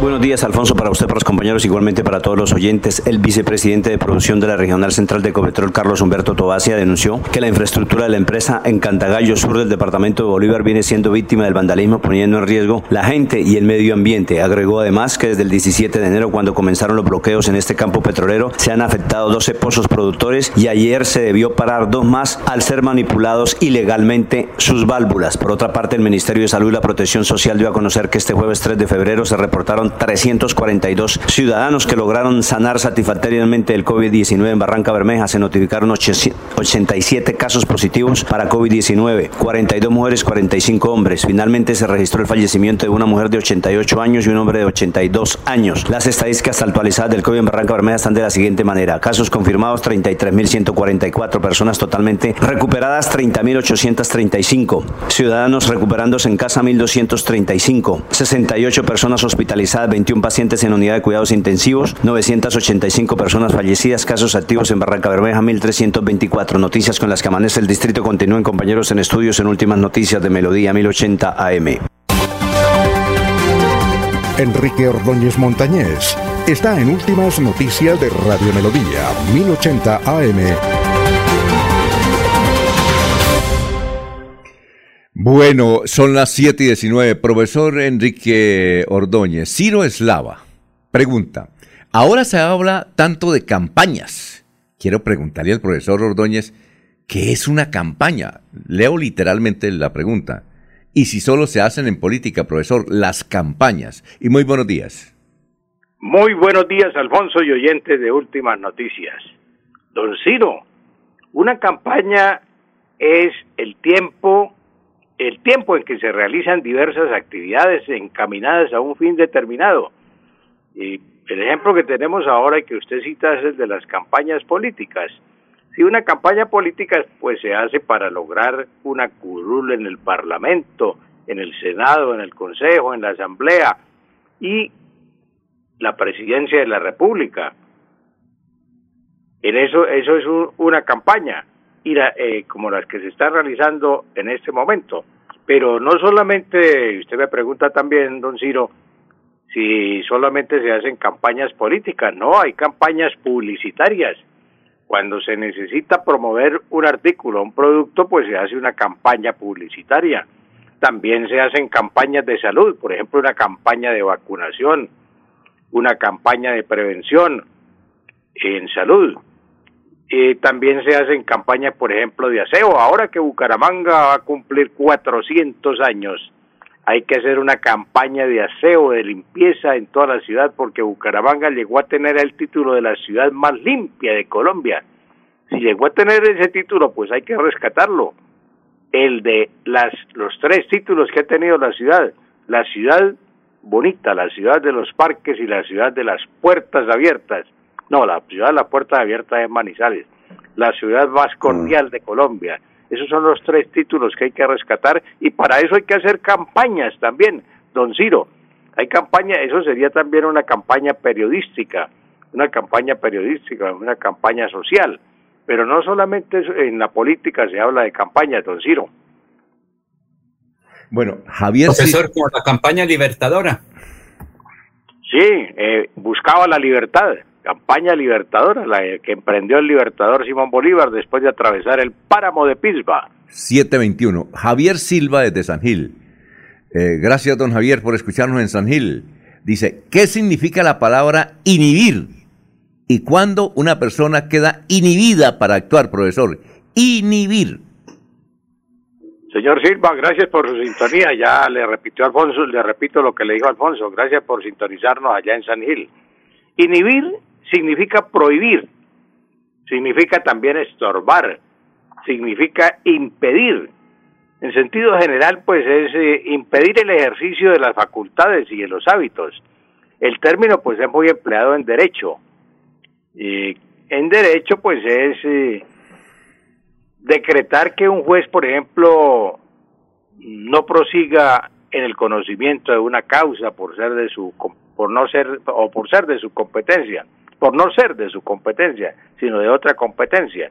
En medicina también se utiliza el término inhibir cuando el médico se abstiene de dejar o de actuar, de dejar por fuera un asunto, abstenerse de de hacer algo que no es de su competencia en, en medicina. Entonces, eso es eh, el caso de, pero claro, aquí en este momento, por ejemplo, el doctor Patarroyo, le están, eh, Manuel Alquín Patarroyo, le están diciendo, doctor, usted está inhibido, está impedido para decir que la vacuna que la vacuna que están aplicando para el COVID no sirve y entonces lo están criticando por eso al doctor Patarroyo porque él dice que no es la vacuna sino hay que eh, aplicarse otros eh, procedimientos en fin. Entonces ahí el doctor y, eh, Patarroyo le dicen usted está inhibido le están prohibiendo al doctor que se meta en lo que de pronto pues él es experto sabe y lo, lo respetamos por su competencia de médico, pero entonces le dicen, no, doctor, esto hay que dejarlo que siga adelante porque es la salvación al mal que estamos viviendo, Alfonso. Muy bien, son las 7 de la mañana, 24 minutos. Gracias, profesor. Que pase un buen fin de semana. Lo mismo le deseo, Alfonso, a usted y a todos los oyentes, un feliz fin de semana. Jorge, la de irnos a esta hora. Dos buenas noticias para irnos, don Alfonso. El equipo Caimanes de Barranquilla, el equipo de béisbol, se coronó en la noche anterior campeón de la Serie del Caribe tras derrotar 4 a 1 a los gigantes de Cibao. Es la primera vez que un equipo colombiano gana esta competencia y la nominación a los premios um, Bat- BAFTA de la película Encanto, la película Disney inspirada en la cultura colombiana. La película ha sido nominada como Mejor Película Animada. Muy bien, son las 7 de la mañana, 24 minutos. La de irnos, Eliezer. Eliezer. A ver si le. eh, Don Alfonso, Sí, han, sido, han sido eliminadas 40 mil cédulas de compatriotas o de patriotas, digámoslo así, eh, venezolanos que tenían doble cédula, tenían cédula de colombiano y cédula de venezolano. La registraduría ha hecho una depuración, no están muy contentos, muchos de ellos, porque eh, han perdido esa no- doble nacionalidad y han recortado 40 mil cédulas de eh, habitantes de Colombia hoy día, hermanos del país de Venezuela. Muy bien. Eh, don Laurencio, 725. Alfonso, recordar, invitación. Héctor Guillermo Mantilla, concejal de Raimundo Duarte Díaz, Iván Sarmiento Becerra invitan a la Eucaristía por la salud del el exalcalde Ángel de Jesús Becerra Ayala, sábado 5 de febrero, 9 de la mañana en el templo San Rafael de Piedecuesta. Pues, Alfonso, la determinación, no voy a Santo Cristo de Bogotá, me quedo para está misa por el exalcalde Chucho Becerra en pie de cuesta mañana a las 9 horas. Y para finalizar, Luis José Arevalo Lorán dice, no sigamos alentando ilusiones, Colombia ya está eliminada y yo devolví los pasajes a Qatar. Gustavo Pinilla, con Rueda o sin él ya no hay chance de clasificar al Mundial. Hay posibilidades matemáticas, pero no futbolísticas. William Niño desde Suratá dice, dígale a Diego en Estados Unidos eh, que gracias por su optimismo, se lo alabamos, pero no hagamos falsas expectativas. Son las 7.26. Bueno, los esperamos eh, lunes temprano. Sigan en Noticias de la Salud con uno de los médicos que mejor explican la medicina en Colombia. A continuación en melodíaenlínea.com y 1080m. Últimas noticias los despierta bien informados de lunes a viernes. En todas las áreas de la información regional, un periodista de Últimas Noticias registra la información en Radio Melodía 1080 AM y en melodíaenlínea.com. Director Alfonso Pineda Chaparro.